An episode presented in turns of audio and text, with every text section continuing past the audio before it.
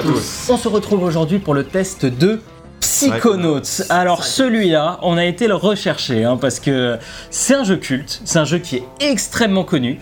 C'est un jeu que toi tu as fait il y a très longtemps. Extrêmement Euh, connu quand même. euh. Ah si, c'est Si, si. si, à l'époque, quand il est sorti. Quand même un jeu qui a, qui a une Ah oui, réputation, oui, quoi. Oui, d'accord. Sa réputation le précède en fait. Pas quoi. Non, mais- Ça, c'est extrêmement connu. Ok. Non mais à l'époque, en tout cas, à l'époque, quand il est sorti en 2006, il a été beaucoup parlé de lui et il s'est tout de suite octroyé une- un succès d'estime assez fort. Fait, ça- Voilà, mais ce que euh, dit Max, c'est- enfin, c'est vrai aussi que que c'est une, une réputation qu'il a gagnée au fil du temps parce qu'au début c'était un peu le jeu mal aimé. et- Non, alors c'est surtout, c'est un jeu qui a été très mal distribué, etc. Je vais parler de toute façon de tout ça dans le développement. Mais voilà, Psychonauts, pourquoi on le fait maintenant? Bon, vous vous en doutez, il y a la sortie du deuxième Oui, épisode hein, qu'on a euh, attendu pendant longtemps. Ça accorde plutôt bien. Euh, voilà, mais aussi surtout parce que c'est un jeu qui nous a toujours intéressés. hein, au final, C'est ça. c'est c'est de cette ère un petit peu PS2, nous qu'on aime vraiment bien, de ces Hmm. platformers 3D, un petit peu collectathon, tu vois, où t'as plein de trucs à collecter. C'est Ouais, vraiment. moi, à l'époque, euh, je voulais, je voulais l'acheter et tout, et j'ai d'ailleurs fini par l'acheter, je l'ai sur PS2, j'ai oublié de ramener l'exemplaire, mais. Tu Et moi, sur et PS2? moi Non, aussi. je l'ai euh, acheté, mais jamais fait sur PS2. Voilà. C'est en mode, euh, un jour je le ferai, euh, tu sais, j'ai pas acheté à la sortie, je l'ai acheté plus tard en, en quoi. D'accord. Et Voilà, même- et j'ai fait pareil. Même moi je dirais que enfin une fois que tu connais le pitch du jeu, que tu sais de quoi ça parle, Ouais. c'est archi original que ça soit pour un jeu de plateforme ou juste pour un jeu vidéo. C'est. C'est tellement cool et original que, C'est ça donne trop envie de voir ce que c'est. C'est c'est J'ai un souvenir de Psychose 2, j'y ai jamais joué, j'ai jamais fait. T'as déjà souvenir euh, Ouais. Mais euh, non, non, c'était dans, dans les magazines que je disais où il y avait des, des posters, du coup, des publicités et que ça m'intriguait vraiment. Je me disais que c'était, ça avait l'air d'être très C'est chelou, ouais. quoi. Vraiment super chelou. Et bah du coup on va parler un petit peu de ça. Donc pour les informations générales, c'est développé par Double Fine Productions, qui est c'est leur premier jeu. C'est leur tout premier jeu. Euh, que Double Fine. Alors Double Fine, euh, je le rappellerai un petit peu après, mais pour faire rapidement, euh, c'est un studio qui a été créé par Tim Schafer et d'anciens de LucasArts qui se sont barrés du studio LucasArts après que eux aient décidé d'aller vers un truc qui s'éloignait de ce que eux ils aimaient faire, à Mhm. savoir les jeux d'aventure. C'est-à-dire que du coup, euh, LucasArts, il faisait les jeux qui étaient Secret of Monkey Island, Voilà. Euh, Grim Fandango. Enfin c'était c'était les monstres du point and click et du jeu d'aventure euh, PC des années Tim Schafer était 90. connu pour, pour ces jeux-là. pour- Voilà, Grim Fandango, mais je reviendrai dessus. C'est édité par Mage- euh, Majesco Sales. C'est sorti donc sur PS2, Xbox, Xbox 1, hein, la première, et PC. C'est de l'action platformer. C'est sorti aux US le 19 avril 2005 et chez nous le 21 septembre 2005. Donc on a eu un petit peu de temps quand même avant la sortie chez nous. Et c'est Tim Schafer aux manettes. Bon, l'éminent Tim Schafer. On va replacer un petit peu dans le contexte. Euh, tout d'abord, le jeu. Donc, alors, on vous rappelle qu'on a un sommaire, etc. Si vous voulez aller euh, sur différentes parties euh, qui vous intéressent ou non. Donc, replaçons dans le contexte. Nous sommes en 2005, l'ère des jeux collectathon, c'est-à-dire ramasser tout plein de trucs partout dans des niveaux segmen- segmentés, qui a vu sa popularité exploser sur la N64, notamment avec Mario 64, Je Banjo, pas Ka- lu l'autoroute. La- la Mais non. N64. Quoi Nintendo 64 Euh, Donc euh, Conquer Bad Fur Day, Banjo Kazooie, etc. Sur, sur PS2, on a eu Sly, on a eu Jack, Oui. euh, Ratchet Je un pas trop comme des collectotons, moi perso, ce jeu. Pour moi, c'est des jeux Ah, Non, plateforme. mais jeu de plateforme, je crois. Voilà, ouais. c'est ça. Bah, c'est c'est quand même Collectoton plus. Bah, Mario et Banjo, ok, mais Mais Sly. C'est vrai que Ratchet, Ah, c'est- Sly, Sly, le Jack. pro- Sly, le premier, si, tu vois, parce que le but c'est que tu collectais tout dans les Oui. niveaux relativement Jack facilement euh, pour le ouvrir premier. les trucs. hein. Et le premier Jack c'est pas aussi. le but. Ah, quand même. C'est- Enfin, c'est c'est clairement mis en avant. que le seul collectif, c'est des bouteilles. Oui, mais tu, T'en tu peux passer 20 à côté, niveau, tu peux passer à côté de plein de bouteilles. Donc le but c'est de les trouver, tu vois, et Oui, de collecter des pouvoirs qui vont te permettre de. Ah. Alors que Mario, le but, c'est de récupérer les étoiles, les machins et tout. Enfin, c'est En pas- tout cas, années 90 et années Voilà, 2000, c'est- c'est sûr qu'il y avait beaucoup plus de jeux de plateforme qu'aujourd'hui. Voilà, et surtout, surtout, 3D. surtout dans ce genre-là, ces dernières années, par exemple, on a eu euh, Hat in Time Ouais. euh, en collectathon, mais voilà, on n'en a pas eu des masses. Même des actions plateformes en général, euh, à part Ratchet, là, qui est sorti euh, cette Bah. année, euh, c'est un Ça devient genre rare. qui, qui Oui. se raréfie. Et la, donc, la on plateforme a- 3D, ouais. On, En général. on est un peu en dalle de ça, à vrai C'est pour ça dire. que Psychonauts 2, on le tendait avec impatience, voir euh, ce qu'il allait proposer. C'est ça. Et donc, fort d'un concept particulier et de multiples années à LucasArts, Tim Schafer et son équipe prévoient de sortir ce qui pourrait être le meilleur jeu de tous les temps. Un action platformer collectathon. Donc, bon, ben voilà, ben forcément, hein, dans ta tête, tu fais toujours le meilleur jeu de tous les temps. En tout cas, t'espères. Ils ont créé le studio pour ça. Voilà, et nous, on aime beaucoup ces jeux-là. Et Psychonauts, ça a toujours été sur notre radar, mais personne n'y avait joué à l'époque. Beaucoup les, les meilleurs jeux de tous les temps, tu veux dire ou- Bah, on- déjà, oui, et puis non, mais c'est ces jeux de plateforme-là, Ouais. comme on disait. Et euh, pourquoi? Parce que le jeu a fait un joli petit four, malgré des critiques plutôt enthousiastes. Et je pense que c'est un peu comme Nier. À savoir qu'il y a une, une fanbase extrêmement forte qui s'est créée, qui a fait pas mal de bruit, faisant retentir de plus en plus fort le nom du jeu, réclamant la suite teasée à la fin de cet épisode-là. Et euh, Psychonauts est devenu comme ça un jeu culte. Encore une fois, un peu à la manière de Nier. BGE, Euh, BGE aussi. De quoi? Et BGE, ouais, tout à fait. aussi, qui a Tout à fait. beaucoup de succès critiques, mais euh, ils ont lancé un 2 à la fin du 1 et. Attend toujours. Voilà, et puis on, on verra après. Advient, comme dit, adviendra que pourra. Donc on va revenir un petit peu sur le développement du jeu, même si on, va faire un petit crochet par Tim Schafer avant. Euh, voilà, n'oubliez pas ce sommaire, euh, mettez le pouce bleu, abonnez-vous. Alors, Tim Schafer, donc qui c'est? Donc le petit Tim, il est né le 26 juillet 1967. Il suit une scolarité relativement classique et à l'université, il décide de faire un cursus informatique. Bon, il est pas mauvais, mais il lui manque un truc. Lui, il est fasciné par est Kurt Vonnegut. Ouais. C'est un publicitaire le jour, mais un auteur la nuit. Schaffer se dit qu'il va tenter de faire la même chose, voire même que les deux deviennent son travail, à savoir publicitaire et auteur en même temps. Ok. Ok. À la fin de sa scolarité, il aide des petites boîtes à développer des bases de données tout en essayant de trouver un taf dans une plus grosse entreprise comme Atari par exemple. Sans que tout ça fonctionne vraiment, euh, voilà, ça, ça marchouille, euh, mais il a, il a pas de reconnaissance, il reste dans des petites boîtes. Jusqu'à ce qu'un jour, il voit un poste disponible à LucasArts.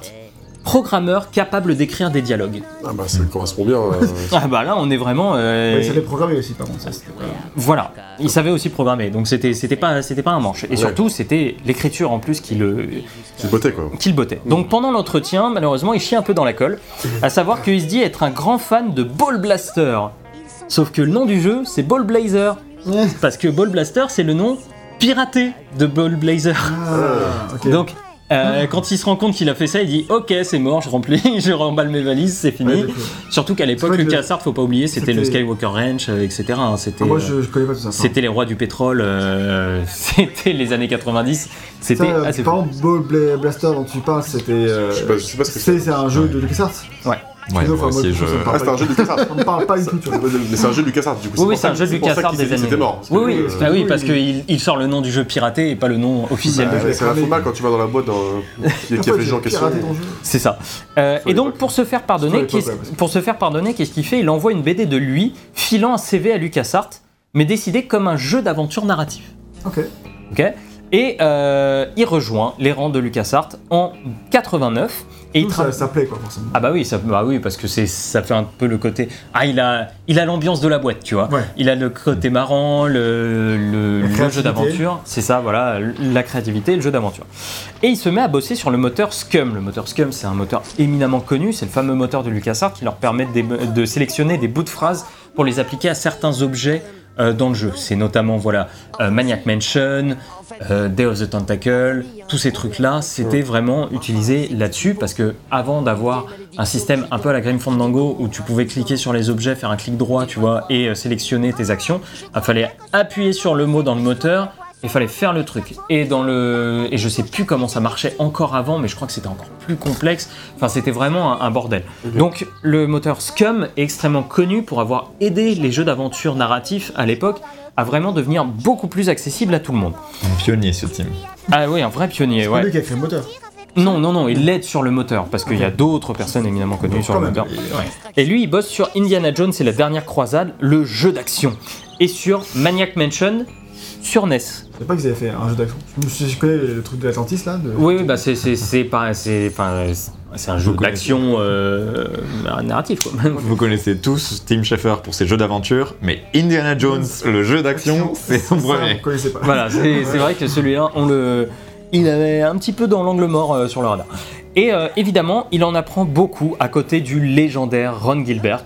Ron Gilbert, c'est un peu, euh, c'est un peu la superstar euh, à ce moment-là. Bah, c'est Maniac Mansion, c'est euh, euh, Secret of Monkey Island 1 et 2, c'est lui l'auteur Ouais. principal sur ces jeux-là, etc. Même si on va voir que Schaffer va aider, mais Gilbert, c'est connu comme étant le cerveau de LucasArts à cette époque-là. Vraiment, les jeux cultes qui sortaient à cette époque-là, cerveau alors que là. Oui, Oui. alors, il- Ce genre de gamin Ah, oui, plus oui. de cerveau. mince. Il lui manque Oui, un il est petit obsédé truc. par la télévision. Télé. Télé, télé, il parle. Ceci sans cerveau ou pas, il est, il est bizarre. Oui, mais alors lui, il fait exploser des écureuils. Des Euh, écureuils. oui. Mais ce jeu, ce, ce jeu est vraiment chelou. Oui, oui, mais on va revenir sur pourquoi il est chelou Ah et ouais. pourquoi c'est très bien qu'il le soit. Ah. Donc évidemment, il en apprend beaucoup avec Ron Gilbert et il en apprend aussi beaucoup sur l'écriture, mais aussi la construction d'un puzzle. Comment ça se construit un puzzle sur, euh, sur les jeux d'aventure comme ça? Comment on fait? Comment on fait pour que ça soit sympathique à résoudre, que les gens prennent du plaisir à y jouer, etc., etc. Et il participe au développement des incroyables Secret of Monkey Island 1 et 2, vraiment des jeux que je vous recommande de faire, ils sont exceptionnels, où il va énormément écrire pour ces jeux-là. Donc fort de ses succès, il crée le tout aussi légendaire Day of the Tentacle, où cette fois-ci c'est vraiment lui qui est lead sur le projet, et Day of the Tentacle s'est reconnu comme un des, si ce n'est le meilleur euh, point and click de tous les temps.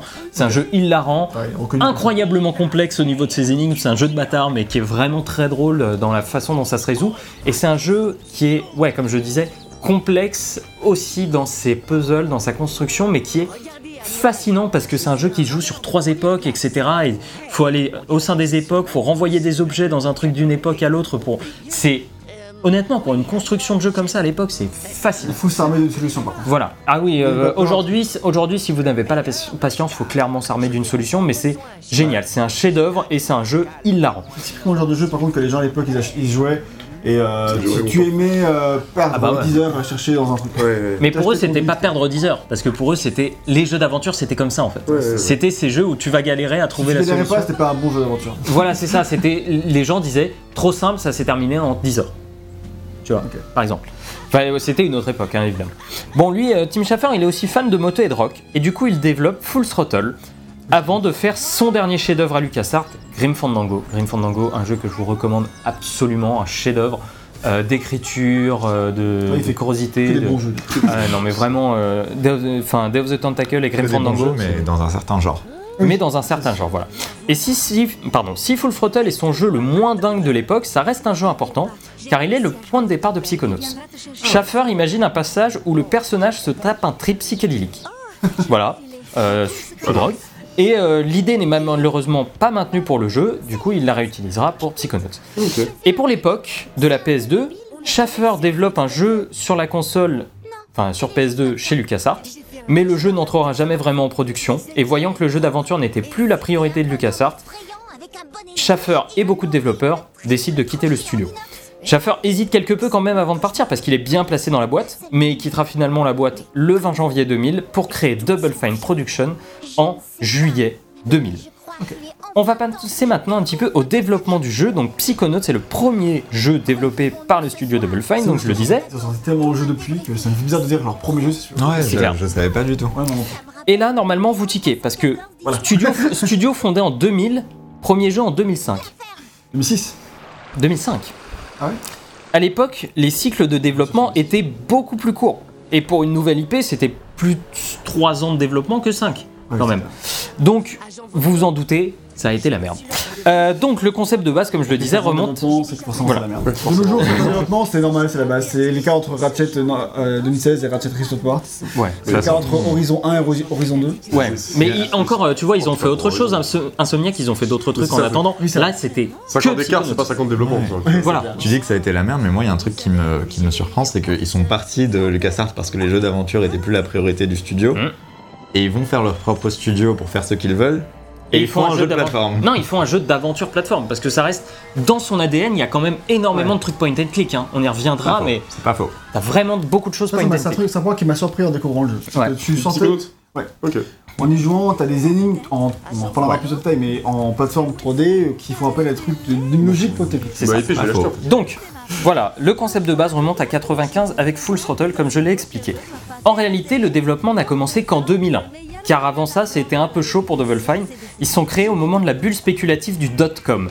Donc cette bulle euh, spéculative du dot-com, c'était une bulle spéculative sur Internet. Vous vous doutez, les noms de domaine.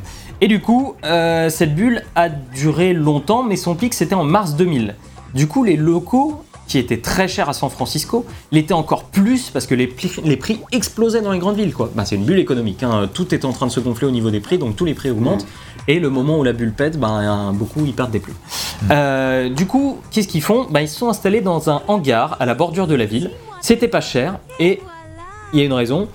Leur infrastructure, enfin c'était pas cher, hein, il y a- il y, a une raison pour laquelle ils s'installent là, c'est euh, l'inflation. Leur infrastructure était branlante, pas sécure et ne favorisait pas vraiment le boulot. Donc en 2003, ils finiront par déménager parce que ça ralentissait trop le développement.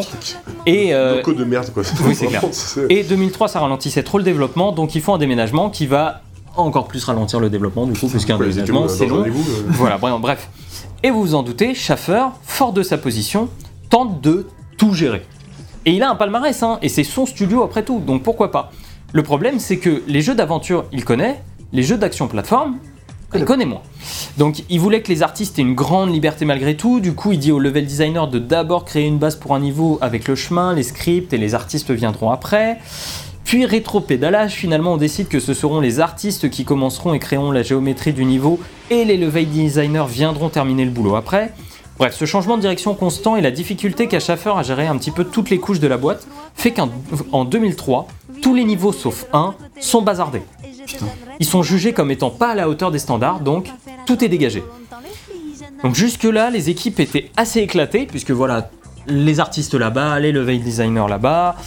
On décide désormais de regrouper un peu tout le monde euh, au même endroit, et le level design sera déjà, désormais géré par Eric Robson, qui deviendra chef de l'équipe. Bon, ces changements épuisent les équipes, parce que forcément, tu es en back and force constant, donc ça, ça épuise les équipes, et surtout, ça crée des doutes. Qu'est-ce que ça doit être Psychonauts en fait ah ouais, parce que on sait pas trop ce qu'on fait là depuis euh, Le- depuis trois ans. C'est euh, le Anthem de 2005. euh, ouais, c'est c'est vrai, ouais, un peu moins. euh, Meilleur résultat. ouais, je pense, je pense.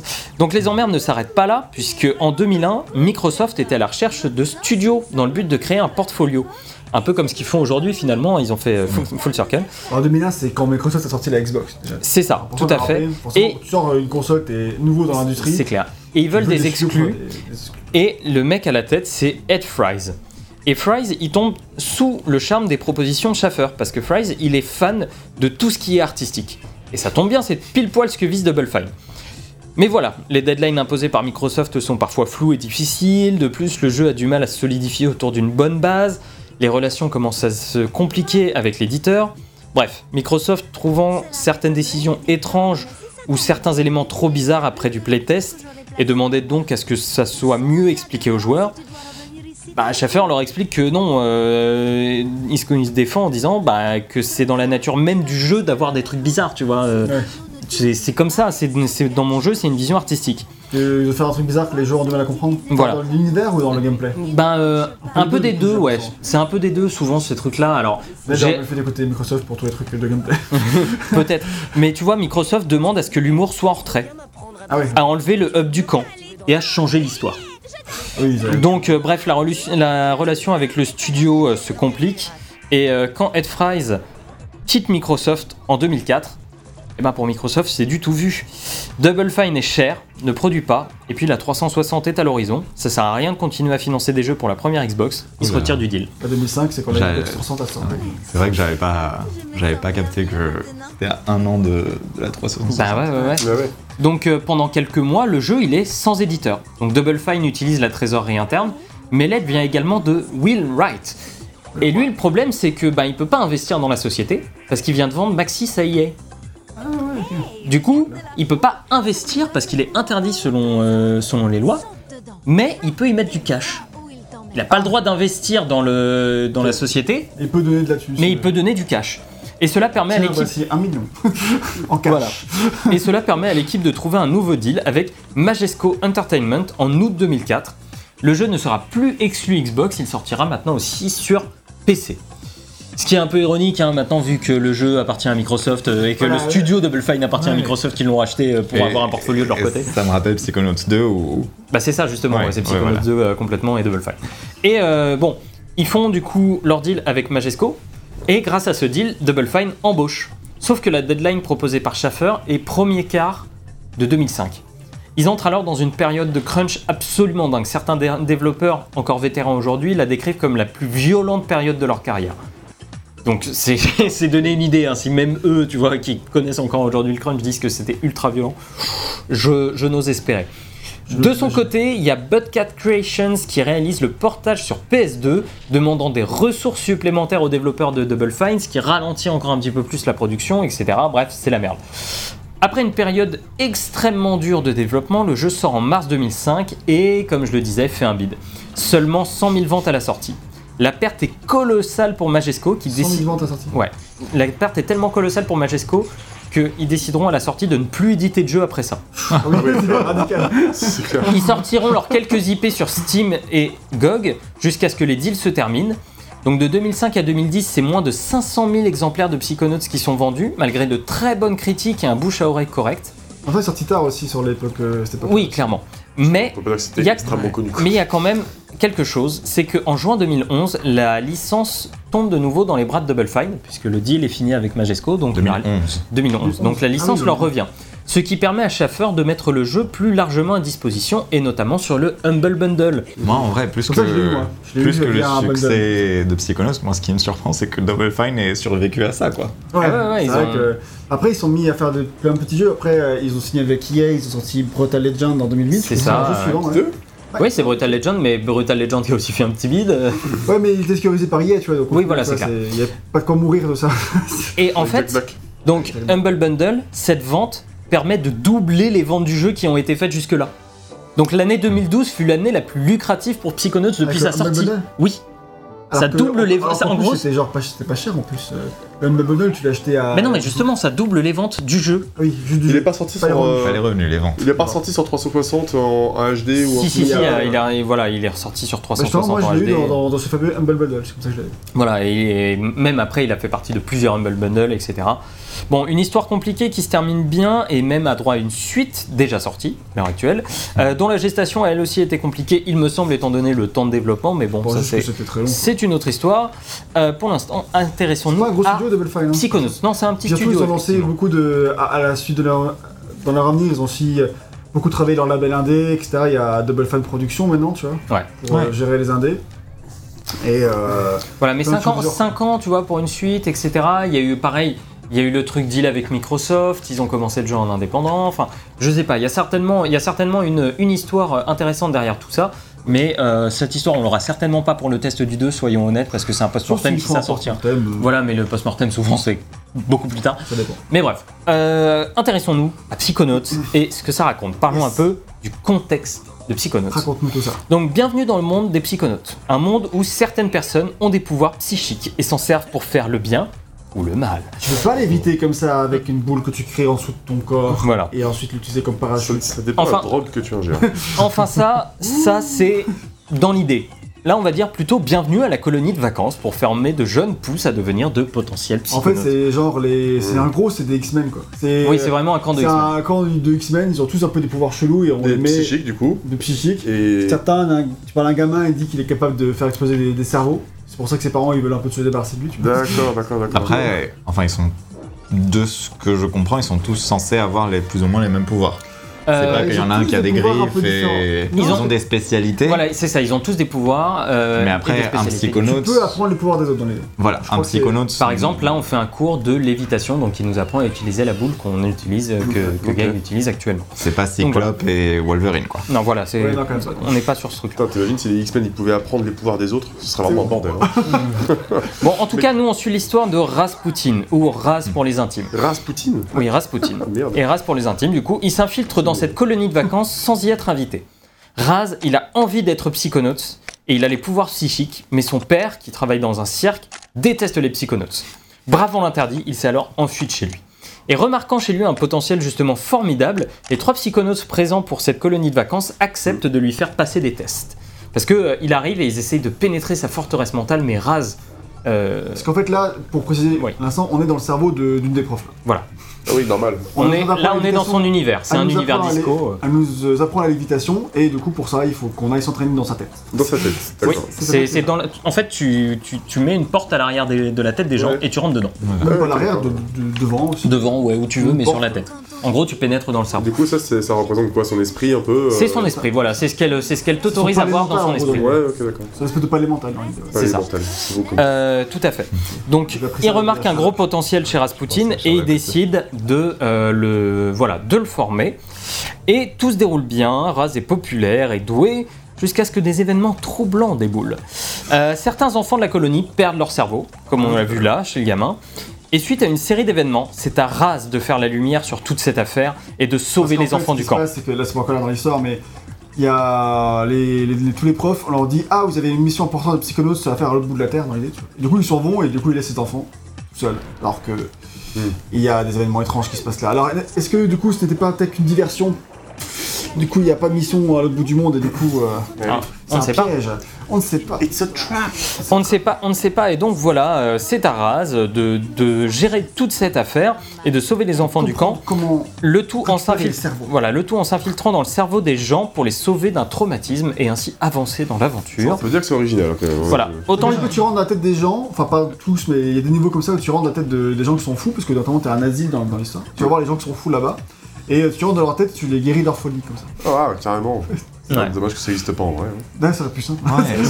Et quand tu dis que les le deux jeux ont mis, c'est ça, c'est- ont mis longtemps à se développer, je me dis que c'est des jeux qui doivent être très compliqués à écrire aussi, tu sais. Euh, bah ouais, ouais, ouais. La Alors, mise en place euh, de je- l'histoire doit prendre du temps, quoi. hein. Ouais. je, je pense, et justement, l'histoire, bah l'histoire et l'écriture, c'est quand même les plus gros points forts du jeu, quoi. Ouais. Vraiment, c'est. euh, L'histoire aussi, vraiment Ah Le- ouais. Le scénario, tu veux dire Le scénario lui-même est assez simple, tu vois. Mais il euh, en fonctionne fait, tout bien. est tellement bien écrit, les relations entre les personnages sont tellement cool. Et, euh, et en fait, c'est drôle tout le temps. Tous les, tous les gamins que t'as dans le, dans, le, dans ce camp de vacances, ils ont tous Sont un peu leur personnalité, ils ont tous leur bizarrerie, ils sont tous chelous, ils ont tous leur euh, Ouais, ouais, c'est clair. Ouais, petite particularité. Et euh, ils sont tous chelous. Oula, c'est chelou aussi. Ouais, c'est chaud. de caméra. Ils sont tous pas chelous d'une manière qui, qui leur sont propres et du coup ça les rend bah, attachants et drôles et puis euh, et tout ça fait que t'as toujours envie d'aller parler aux personnages voir qu'est-ce qu'ils peuvent te dire, quel genre de bizarrerie. Alors t'as- dans l'idée t'as T'as les petites pestes du camp qui te- qui t'envoient bouler, t'as les, les, t'as les bullies, t'as tous, les, tous ces clichés de, euh, des, euh, Ouais, bah, des de- teen de l'école un peu, quoi. Ouais, tu vois, des, tous les, ouais, dans tous les trucs de scénario, de, Ouais, je vois. tout qui implique des gosses ou des ados, sur des séries télé ou des dessins animés. Mhm. Et t'as un peu ce univers-là, sauf que bah, du coup c'est vachement plus écrit et un peu plus glauque aussi, parce que vu qu'ils ont tous un peu des, des pouvoirs euh, super étranges. C'est vrai que c'est un peu ce qui se dégage du cara design et de la direction Ouais. artistique, d'avoir Oui. un truc vraiment lunaire. C'est très burtonien Ouais, c'est dans le vrai. cara design. On dirait euh, Tu des regardes, ils sont, ils sont de- verts de peau, euh, c'est pas des couleurs attirantes, toi, on dirait un- presque des morts un peu quoi. Ouais, ouais, un qui. En fait, je crois un peu dans, les- dans l'étrange de Mr. Jack en termes de de caractère mais- design. Le parallèle à Tim Burton est pertinent. So- Sors la boule parce que là, tu vois. Mais, Sur la boule. mais c'est ça, Eh, mais même plus au-delà des relations entre les personnages et tout ça, les niveaux, il y a une écriture Ouais. au niveau de, de la psyché, parce que chaque, ouais. chaque niveau de plateforme est la psyché de quelqu'un. Et vu qu'il y a une écriture au niveau des traumatismes, euh, Ça, j'y reviendrai un peu euh, Voilà. plus tard. parce mais, que- mais C'est une c'est chose à redire là-dessus, mais- niveau de l'écriture, tu vois, Ouais, ouais, il y a un effort. Il y a un soin qui est apporté à tout ça, clairement. Et c'est là que je dis que ça doit prendre du temps, Ouais. parce Ouais, que c'est- fait avec beaucoup de. Ouais, et puis, et puis je pense que l'écriture a été vraiment euh, très, euh, très réduite pour garder la substantifique moelle de ce qui fait que le jeu est drôle, vraiment.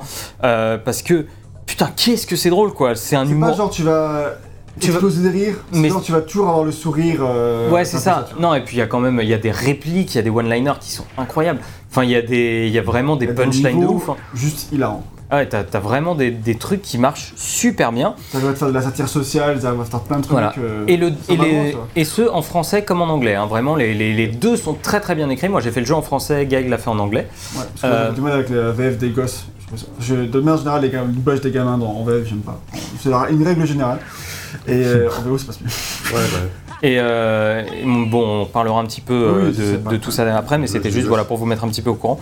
Et le jeu surtout arrive à, à maintenir un très bon rythme du début à la fin de l'aventure, ce qui lui permet, en plus de son humour, voilà, de, de rester un petit peu haletant à ce niveau-là. Et euh, les punchlines se succèdent autant que les bonnes idées en fait. Parce que vraiment, il y a, comme, on- comme disait Gax, c'est.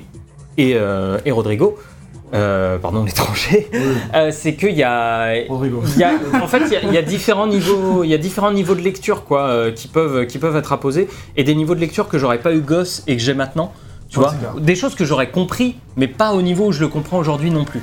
Tu vois, et, et du coup, ça marche très très bien. Et cet humour, bah, c'est pas surprenant qu'on le retrouve parce que c'est Schaffer qui l'écrit, bon, qui a déjà fait ses preuves, mais on a ici aussi Eric Volpau. Et Eric Volpau, on le connaît pour Half-Life épisode 1 et 2, Et surtout, pas, for- pas forcément les jeux les plus drôles du monde, mais surtout Portal. Portal 1 et 2. Et ouais. Eh C'est lui qui a ouais. écrit le Portal Oh, wow. 2. Et Portal 2 qui est un jeu. Portal 1 était déjà drôle, mais Portal Mais 2. Portal 2 est hilarant. hilarant, quoi.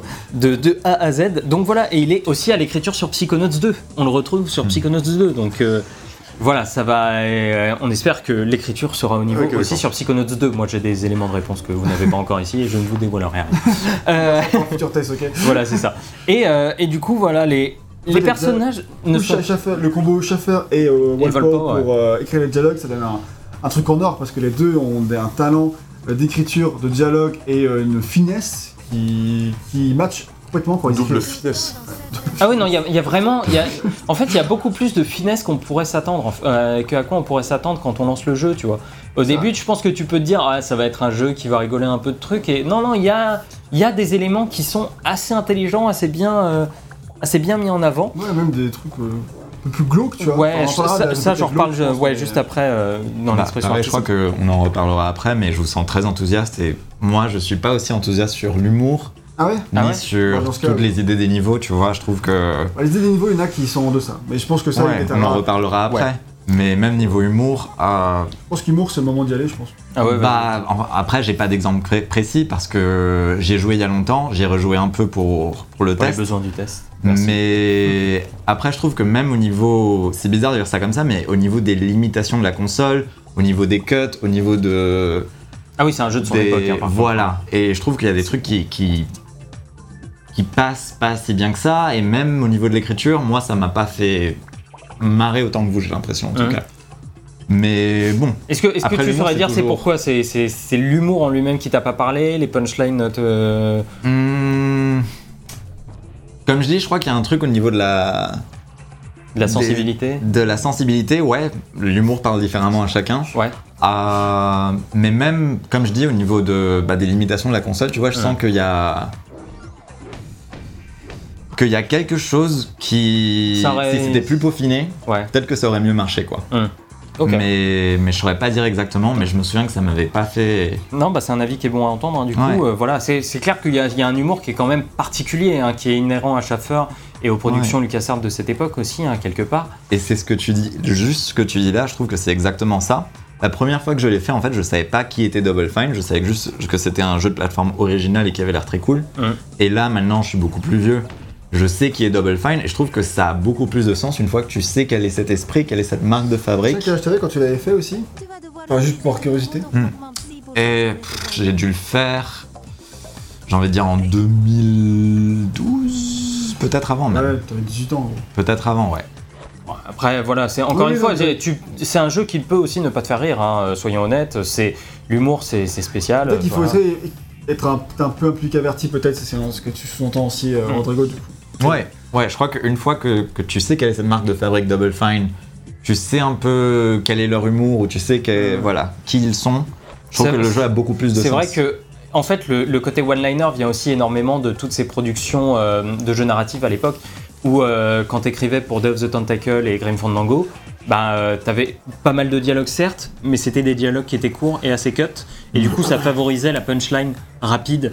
Euh, Moi, j'en ai pas fait ces jeux-là. Mais Voilà. J'ai juste fait Brutal Legend de Double Fine et Stacking. Ah ouais C'était bien pour Legend? Ouais, c'était vraiment cool. Ok. J'ai adoré-. Enfin, niveau gameplay, c'était bizarre. Enfin, Mm. c'était un, un jeu de stratégie en 3D. Donc, c'était. euh, C'était un jeu de stratégie en 3D ouais, c'était un tower defense. Avec que tu me posais tes. Ah. Tu faisais quoi Après, t'avais tapé. Enfin, c'était. D'accord, bizarre. Mais euh, niveau gameplay, c'était étrange. Mais l'univers était tellement ouf Ok. que c'était. euh, Et là, et là c'est un peu pareil, quoi. C'est c'est vraiment l'univers qui prédomine. C'est assez Ouais, dingue à ce niveau-là. Et, euh, et pour en revenir un petit peu euh, sur les personnages, je trouve qu'ils sont pas très développés, notamment à l'image de cette relation Raz-Lily qui sort un peu de nulle part. ah, Lily. Mais Raz, Elle fait ce qu'elle veut. hein. ben, Raz slash, Raz-Lily. Lily, quoi. Euh, qui sort un peu de nulle part et dont la finalité c'est Ah, je t'aime, mais ah bon, vous êtes parlé pendant, je sais pas, Mais 3 non, minutes. moi je trouve que c'est pas, c'est pas grave, c'est parce qu'ils ont 10 ans et c'est Voilà. normal à 10 ans que- qu'ils sont amoureux. Non, non, mais je veux dire, tu vois, genre, là, suite à cette, euh, à cette cinématique, je crois, ils discutent très rapidement. Et là, elle est encore euh, très taquine envers lui. Et la cinématique d'après, c'est Ah mon rase Et tu vois, Non, je- sais pas, bah, en tout cas pas en VO, parce que Ah. du coup, euh, En deux cinématiques Bah, Ah oui. c'est les mêmes hein, cinématiques, je veux oui, dire. mais en des- euh, je trouve que c'est quand même plus, tu le vois venir à des kilomètres déjà. Oui, bien Et sûr. en plus, c'est- enfin, tout est euh, écrit depuis le début. pour Dès la, dès la cinématique d'intro, ils sont déjà, euh, tu vois que. C'est c'est ils- au premier, au premier coup d'œil. Voilà, au premier coup d'œil, et après petit à petit ils se taquinent un peu, et puis après euh, euh, ils, ils vivent des trucs ensemble, tu vois. Donc je trouve Ouais. pas ça. Ils ont 10 ans, tu vois. Et après, personne s'attend à Last of Us, quoi. Non, mais, non, mais- Ah, Évidemment. mais pour le public cible, je crois Voilà. que ça marche bien, quoi. oui, oui. Mais, euh, mais voilà, donc Lily, je trouve que c'est ok niveau développement, mais après c'est vrai que les profs, tout ça, ils sont c'est c'est très simple. tu C'est très, c'est très en surface. très en surface. À Mais part ça, quand tu fouilles leur psyché, là tu vas un peu plus loin. Voilà, c'est Oui. clair. Mais ça, mais ça, j'en parlerai euh, juste un tout petit peu après. C'est un peu différent, voilà, pour les personnes dont on visite le cerveau, comme, comme tu disais, parce que là, Ouais. tu vois Mila, par exemple, on vient de voir quand même une sacrée partie de sa personnalité à travers son cerveau, qui est la fête, euh, Une, une partie. une partie de sa personnalité. Euh, Oh. et donc voilà. Putain, j'ai eu mal à voir la blague. Et, euh, Ah ouais. Et à noter, euh, ben voilà, une VF tout particulièrement excellente, comme souvent à l'époque, hein, parce que je veux dire, les VF à cette époque-là, c'était quand même euh, Ouais. de la bombe de balle. On sortait des Ratchet, des PS2, on avait Jack, des euh, Et, euh, et comme souvent à l'époque, c'est Donald Renew en tête de file. Ah, Euh, mais il y a aussi Marshall Le Minou, qu'on retrouve, qui faisait Ah. Clank dans Ratchet et Clank, évidemment. qui joue là le coach. Ouais, ça m'étonne pas. et là, c'est lui qui joue le coach, le coach Hollander. Donc, euh, qui Ah est le ouais. truc un peu martial au début, c'est lui qui joue ça. On a aussi Nathalie Holmes qui joue Lily et Mia. Donc euh, Voilà. il fait euh, Raz. Euh, Daniel ouais, il fait le personnage D'accord. principal. Euh, Ouais, c'est la euh, VF de Spider-Man pour info. euh, Ouais, ouais, récente, mais c'est la VF à l'époque de Sora Sora. dans Cash. euh, C'est la VF de tellement de personnages de Ouais, de Titeuf. C'est devenu une superstar maintenant. C'est Ah oui. c'est assez marrant d'ailleurs, c'était pas une superstar du tout il y a genre 5 ans. Ouais. c'est une superstar. Bah, il, Ouais, il y a bien réussi. marché. Il a, son- il, a, il a super bien réussi à brander son nom en fait. C'est ça, Ouais, ouais. c'est Puis, clair. bah, bah, regarde, il a, il a présenté une émission sur le stream pendant euh, pas mal de temps. Il a réussi euh, à vraiment faire de son nom une marque sur le stream, sur, ouais. euh, Et en sur fait- Switch et tout. Ouais, et un truc qui marchait vraiment bien avec lui, c'est que c'était un joueur de jeux vidéo. Contrairement à beaucoup de, de doubleurs de cette époque-là, c'était un joueur de jeux vidéo, donc en fait il disait, il aidait les, les gens pour les lignes, parce que souvent il disait, ah ça ça va être une ligne qui va apparaître dans Mm. un menu de pause, donc t'as pas besoin de la dire avec cette intensité-là. Ouais, ouais, donc ouais. en fait c'est- un mec qui va devenir C'est sûr. Qui Vrai- sait à quoi s'attendre, quoi. qui, bah, Ouais. qui sait à quoi s'attendre et surtout euh, chez qui on, va, on peut aller toquer facilement pour avoir des, il des est rapports. devenu un peu, euh, tu sais, voice director. C'est Oui, euh, oui, clairement, directeur, euh, directeur artistique euh, pour, Doublage, les, pour les de doublage. C'est ça, ouais. Euh, donc voilà, ça à ce niveau-là. euh, et vraiment, je, je- je soutiens que cette VF est incroyable. Quoi. Il, y a des, il y a des moments de punchline en VF, il y, a des, il y a des niveaux qui sont hilarants en VF. C'est, c'est vraiment euh, génial. Je conseille, euh, je conseille la VF si vous n'avez pas peur. Les, les boules, qu'il n'y pas de VF pour, la, pour. Bah ouais, quoi. moi j'ai vraiment été déçu quand je l'ai appris, c'est parce que j'ai lancé le jeu en VF. J'ai fait putain les gars, la VF elle est trop bien. Ouais, mais il n'y a pas de VF pour Psychonauts 2. J'ai été chercher, pas de VF pour Psychonauts 2. J'ai dit, Ah, dommage. Et apparemment, il il sort même pas en physique non plus. Non, il sort pas en Que physique. en, que en Ouais, ouais. numérique, et ça, c'est vrai que c'est dommage. Ça c'est ça c'est dommage. Et pour l'anglais, par contre, on a Richard Ovitz euh, qui double Raz. Au départ, Schaffer voulait des enfants pour doubler les enfants, euh, Ouais. mais malheureusement l'acting c'était pas ça. Donc euh, et il a voilà, Quoi, sa tête là Ils ont plus de cerveau. Peu- Que quoi? Ils ont plus de cerveau. là. Ah, ouais, d'accord. Ils sont dans la télé. Ah, ouais, bah, c'est- Bon, après, ils Comme ont nous, toujours la même tête, hein. c'est vrai Ouais, ils ont toujours des têtes cheloues. Déjà, ils arrivent à survivre sans cerveau, ça je trouve ça pas mal. C'est vrai que ça, c'est pour la science, ça peut être intéressant. Et puis le cerveau, quand tu regardes, tu, tu regardes, tu vois l'autre côté de, de- de de. Voilà.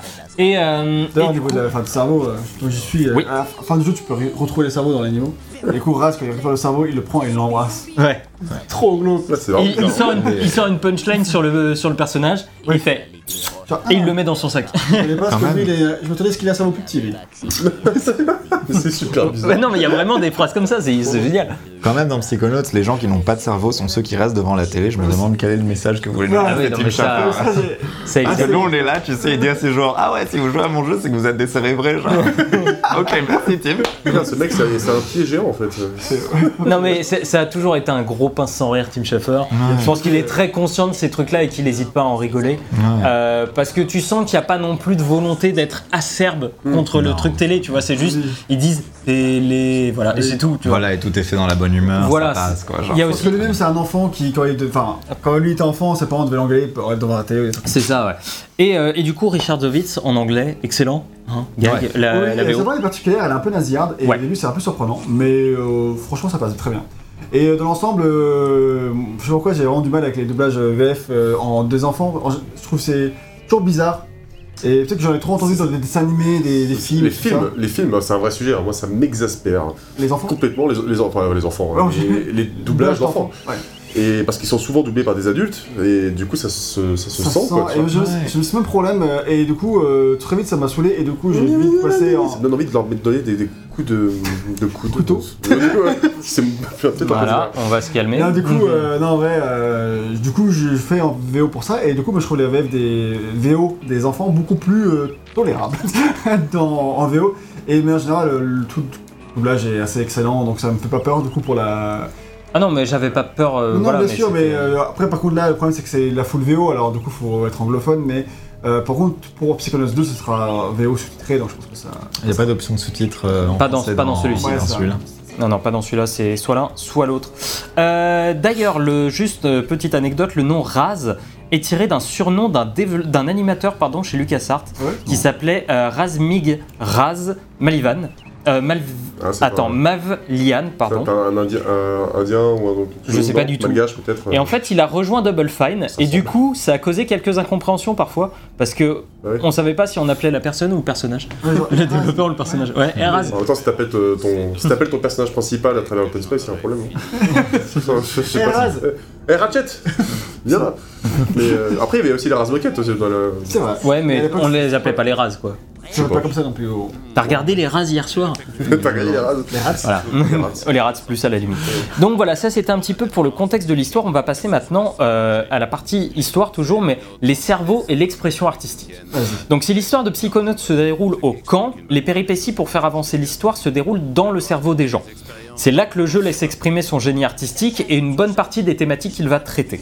Le cerveau des gens, c'est leur personnalité. Alors il y en a qui sont assez classiques, comme le coach Hollander, où on enchaîne les scènes de guerre.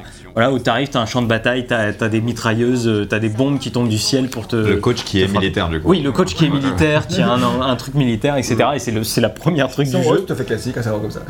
Et euh, là, on va pénétrer par exemple dans le cerveau de Sacha Nine, l'agent Là, Nine, qui a un cerveau extrêmement bien rangé, extrêmement bien structuré. Donc là, on est dans la. Ça va être ton cerveau à toi. Voilà, là, là c'est oui, c'est notre cerveau, c'est plutôt la cacophonie des cerveaux euh, en Franchement, général. de- là, c'est tous les cerveaux du jeu en fait. Voilà. C'est juste un menu pour pouvoir retourner dans les niveaux. ça. C'est ça. C'est- super bizarre. Ah ouais, Là, super. ça, c'est mon cerveau, il est bien organisé. et alors, ouais, c'est le hub des cerveaux. C'est vrai que euh, le, le mec qu'on a vu là tout à l'heure, son cerveau il est complètement tout, Voilà. tout clean. euh, Et là, c'est le cerveau de Raz, par exemple. Ouais. Il est dans, Ah on est dans son son propre cerveau. cerveau. Ah oui, donc on est sur des environnements. euh, sympa.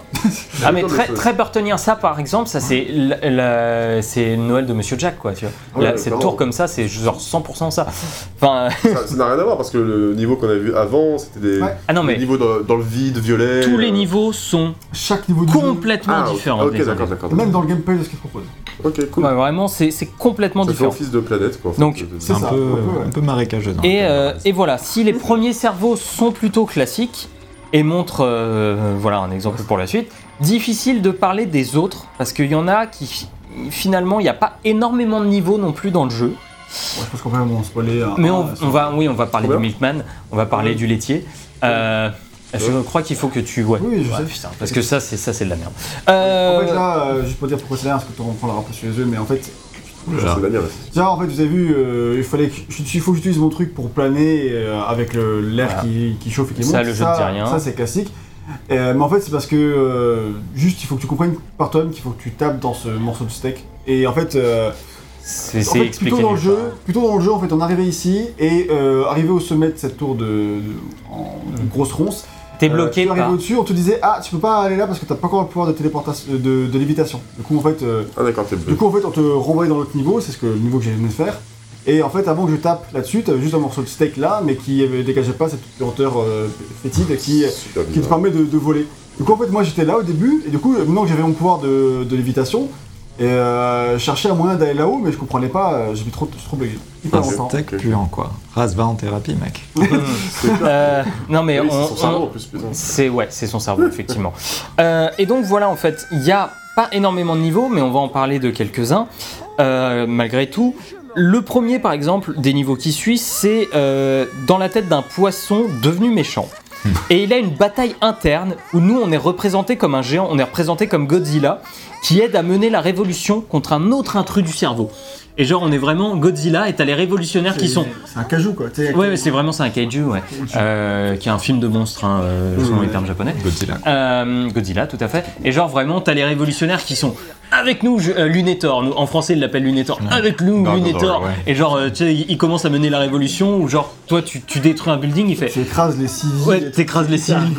En fait, c'est- j'ai j'ai l'impression que vous racontez des rêves. Que- je Ouais, pense oui, il- ouais, il mais je crois que c'est l'idée, c'est ça. l'idée, c'est C'est l'idée. l'idée. Ouais, bah oui, clairement. Parce que, Et, euh, euh, et par toute exemple, la psychologie que t'as dans, dans les rêves et tout, où tu, tu pioches des éléments de ta, soit de ta personnalité ou de ce que t'as vu et Ok, que ton ouais. cerveau fait un espèce de melting pot et il balance une histoire qui va rien dire. Eh ben, Ça ça veut souvent. pas rien dire parce que Ça veut finalement. pas rien dire. Oui, enfin, Il y, a, il y a quand même quelque chose que le jeu essaye de raconter à chaque fois. Ouais. Et par exemple, là, la révolution, à un moment, tu détruis un building et t'as un mec qui meurt. Il fait Oh, mais Taras qui fait Oh merde, je suis désolé. Et les autres révolutionnaires Non, il savait qu'il allait mourir pour la cause. Genre, et direct, tu repars à l'attaque. Genre, c'est des barres, c'est que des trucs comme ça qui sont vraiment Ouais. très drôles, très bien ficelés. Euh, et euh, ça, ce, ce niveau-là, bon, c'est pas le meilleur en termes de gameplay, il est un peu, il est un peu lourd, mais au-delà du niveau qui est hilarant en termes d'écriture, le jeu évoque ici un peu en retrait la torture mentale et le combat que peut mener quelqu'un pour ne pas tomber dans une secte, par exemple, et essayer de regagner son esprit. Tu vois, le jeu essaye d'évoquer quand même pas mal d'idées à chaque fois. Parce qu'il parle de. con- on va dans le cerveau d'un conspirationniste. Voilà, on va dans le, on va après dans le cerveau d'un conspirationniste qui Ouais, ouais, est un facteur et qui fait le laitier. C'est qui le laitier Qu'est-ce que c'est le laitier Et t'as tout plein de mecs du gouvernement. Voilà. Et t'as tout plein de mecs du gouvernement, tu sais, euh, qui sont euh, qui sont cachés euh, dans le niveau, Ouais, mais genre tu- FBI quoi. voilà, mais genre Char, tu, cerveau expérimental. voilà, mais genre tu, tu les vois les mecs, hein, tu les captes direct, tu sais euh, direct que c'est des mecs du gouvernement ou genre ils ont un arrosoir et tu peux pas pénétrer dans la zone tant que t'as pas l'arrosoir parce que ils te détectent comme étant un intrus. Mais eux ils sont avec un arrosoir, ils fait, ils font, Hum, je suis en train d'arroser les plantes et le mec en fait avec l'arrosoir il est en train de faire, genre c'est vraiment que des trucs comme ça hyper perchés, mais le jeu arrive à en faire quelque chose de drôle et d'intelligent qui fonctionne particulièrement bien et on peut aussi y voir euh, un appel désespéré à la raison par une partie infime du cerveau, tu vois. Enfin, il y a des choses à y voir. Oui, oui. Et il y a plein le de trucs cachés surtout, euh, surtout. Oui, il y a plein de trucs cachés. Et, et même dans, dans la façon dont le jeu est fait, dans les objets que tu collectes, Ouais. dans comment est construit le niveau, ou, ou même les, les décors, tu vois, il y a plein d'éléments qu'on te dit pas, mais qui te donnent des informations sur la psyché Clairement. de, du Clairement, de toute quoi. façon, le, le jeu euh, transpire de cette envie de te mettre, comme disait euh, Naxi, dans un rêve, quoi. Dans un rêve un peu éveillé où. euh, bah ouais, tu, tu vas voir plein de trucs chelous, Ouais. mais ça fait partie du jeu, ça fait partie de l'univers, ça fait partie de, de tout ça. Voilà, ils ont voulu faire un trip, mais ils ont. C'est pas comme s'ils avaient que mis des couleurs et fait genre wow, Voilà. regarde. Mais C'est vraiment écrit et, et intelligemment fait. Et en plus, un truc que je trouve très bien, c'est que ce qui est intéressant, c'est que le personnage du poisson, par exemple, là, comme euh, j'en parlais, à la base, il est présenté comme un antagoniste. C'est un boss à la base. Mais quand tu rentres dans son cerveau, bah, il l'est pas fondamentalement. Le jeu part même du principe que tout le monde est né gentil quelque part, tu vois, et qu'il y a eu un, potentiellement un dérèglement qui fait que t'es passé méchant. Et euh, le jeu essaye d'explorer ce truc-là du voilà du poisson du poisson euh, méchant, Même pas méchant, mais, mais t'as. t'as- bah, qui des- t'attaque, tu vois, il t'attaque Voilà, direct, voilà. donc tu le prends comme un antagoniste et tu rentres dans son cerveau Voilà. Et tu comprends que c'est un petit peu plus compliqué que ça pour lui, qu'il y a un dialogue, euh, y, il y a une bataille interne au sein de son cerveau. Et du coup, le jeu, ce qui est intéressant, c'est qu'il ne se moque pas de ça. Il se moque pas, tu peux le frapper à la main hein, sinon. Le, le jeu ne se moque pas du handicap, le jeu ne se moque pas de tout ça. Il, euh, il décide de prendre ça à bras le corps et d'en parler d'une certaine manière, sous le coup de l'humour, etc. Quelque chose avec lequel il faut être en accord aussi, parce que rigoler de, du handicap, c'est pas forcément toujours Oui, facile de la maladie mentale. de la maladie mentale, c'est pas toujours facile, mais je trouve que le jeu s'en sort bien parce que il essaye de traiter ça d'une certaine manière, Et sans méchanceté. Sans méchanceté. Voilà, il se moque, mais pas. Il n'y a, Voilà, il y a- y a aucune mauvaise intention à ce niveau-là. Non, il y a aucune mauvaise intention. Le seul truc que je trouve, c'est qui Non, la moquerie, c'est pas de l'humour, quoi, du coup. euh, Ouais, ça. Voilà, c'est ça, la moquerie, c'est pas de l'humour. Mais euh, quelque chose euh, qui est intéressant, par exemple, dans le, dans le niveau du laitier, on disait, euh, y a, on est dans le cerveau d'un gardien qui pense qu'il y a un complot autour du laitier, bref. Le niveau, il est articulé, lui, comme un point and click, où il faut ramasser des objets pour aller à la section suivante. Le doux rempli euh, d'agents du FBI faisant croire euh, qui réparent des lignes téléphoniques ou déposent des fleurs sur la tombe de mamie. Euh, mais ici, la folie du personnage est montrée comme quelque chose de rampant, qui s'est insinué au fur et à mesure et a fait perdre la tête au personnage. C'était pas genre, il était comme ça de base. On te montre bien qu'il y a eu une évolution qui petit à petit l'a fait tomber là-dedans. Et Ça, tu le trouves aussi dans le jeu avec les, les bagages. Enfin, avec les bagages émotionnels et les Voilà, coffres forts les surtout. objets que tu ramasses, voilà, les, ça aussi. les objets que tu ramasses, notamment les coffres forts, un peu de l'histoire des. Voilà. vont te, vont te montrer, tu vois, par exemple, Sacha Nine, où on disait tout à l'heure, il a un cerveau super carré. Et ben, euh, quand tu ouvres ses coffres forts, tu comprends que voilà, il a été éduqué de manière extrêmement stricte, etc. Et ce qui explique beaucoup de choses. Et, euh, et par la suite, le jeu va montrer d'autres euh, choses au thème intéressant et plutôt bien abordé, même si les dénouements sont parfois souvent simples, même, enfin souvent Oui, simples. Bah après, c'est pas Euh, c'est compliqué. Et hein. même. Voilà, enfin, je. Tant si- que. ouais. Vas-y, vas-y. Euh, le- bah, je, vais, je vais essayer d'aller un petit peu plus loin là-dessus. Je pense que le truc que rate un peu le jeu euh, sur cette simplicité de, de comment se terminent les niveaux, c'est qu'il traite parfois le handicap comme quelque chose à combattre et une fois qu'on l'a combattu, le handicap s'en va. Tu vois, des- dans Oui, certains en fait, c'est niveaux. Une fois que t'es- Combattre ou accepter du coup Une fois que t'as, une fois que t'as, En fait, une fois que t'as la battu un boss, folie, voilà. et bah c'est bon, t'es plus fou. Voilà, et bon, honnêtement, le jeu a pas la prétention d'aller jusque-là, mais Oui, non, clairement. dans, dans la façon dont il te le fait vivre, voilà, c'est juste, moi je veux être clair avec les personnes qui pourraient euh, vivre un handicap, que le jeu traite un peu ça comme ça. Mais sinon, en général, il le fait plutôt bien et avec beaucoup de bienveillance. Et le, cette façon de, personner, de, de présenter le handicap non pas comme quelque chose d'antagoniste, mais au contraire qui peut s'accepter de l'extérieur, je trouve que c'est vraiment le bienvenu. Et pour l'époque, c'était pas hyper courant non plus. Euh, voilà, donc euh, je sais que je une, voilà. une profondeur insoupçonnée dans un jeu de plateforme. Oui, clairement.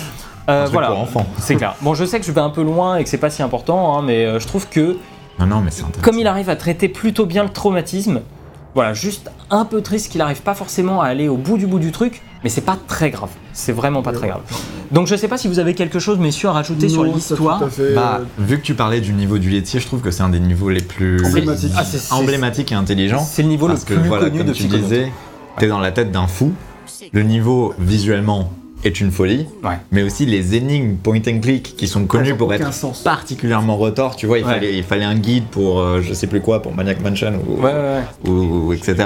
Là, les énigmes, elles sont toujours dans la continuité, mais c'est des énigmes qui ont aucun sens et qui représentent vraiment la folie de la tête Ouais, ouais. dans laquelle tu es, quoi. Bah oui, parce que voilà, il- il- tu vas prendre l'arrosoir pour aller chercher euh, le batteur électrique euh, qui Ouais. va t'amener euh, même, enfin, à la réparation de lignes lignes téléphoniques. Enfin, genre, on est sur des. C'est- des- c'est Comme rêve, c'était il y a 10 ans, mais moi même quand j'étais dans ce niveau, je me disais putain, mais c'est quoi les solutions? C'est horrible ce niveau, et tu galères, mais, mais c'est représentatif de cette folie. C'est Et clair. c'est- Voilà, level design, là, c'est, histoire, personnage, tout est, est vraiment agencé. Et ça, c'est Fort Cruller, donc c'est un des psychonauts C'est les plus forts. Oui, bah oui. C'est un des psychonauts les plus forts du monde et il a décidé d'habiter un peu dans ta tête pour euh, t'aider euh, dans le jeu si Ouais. jamais t'as Et en besoin de fait, lui. si tu veux l'appeler, il faut que tu agites un morceau de bacon parce qu'il adore le bacon.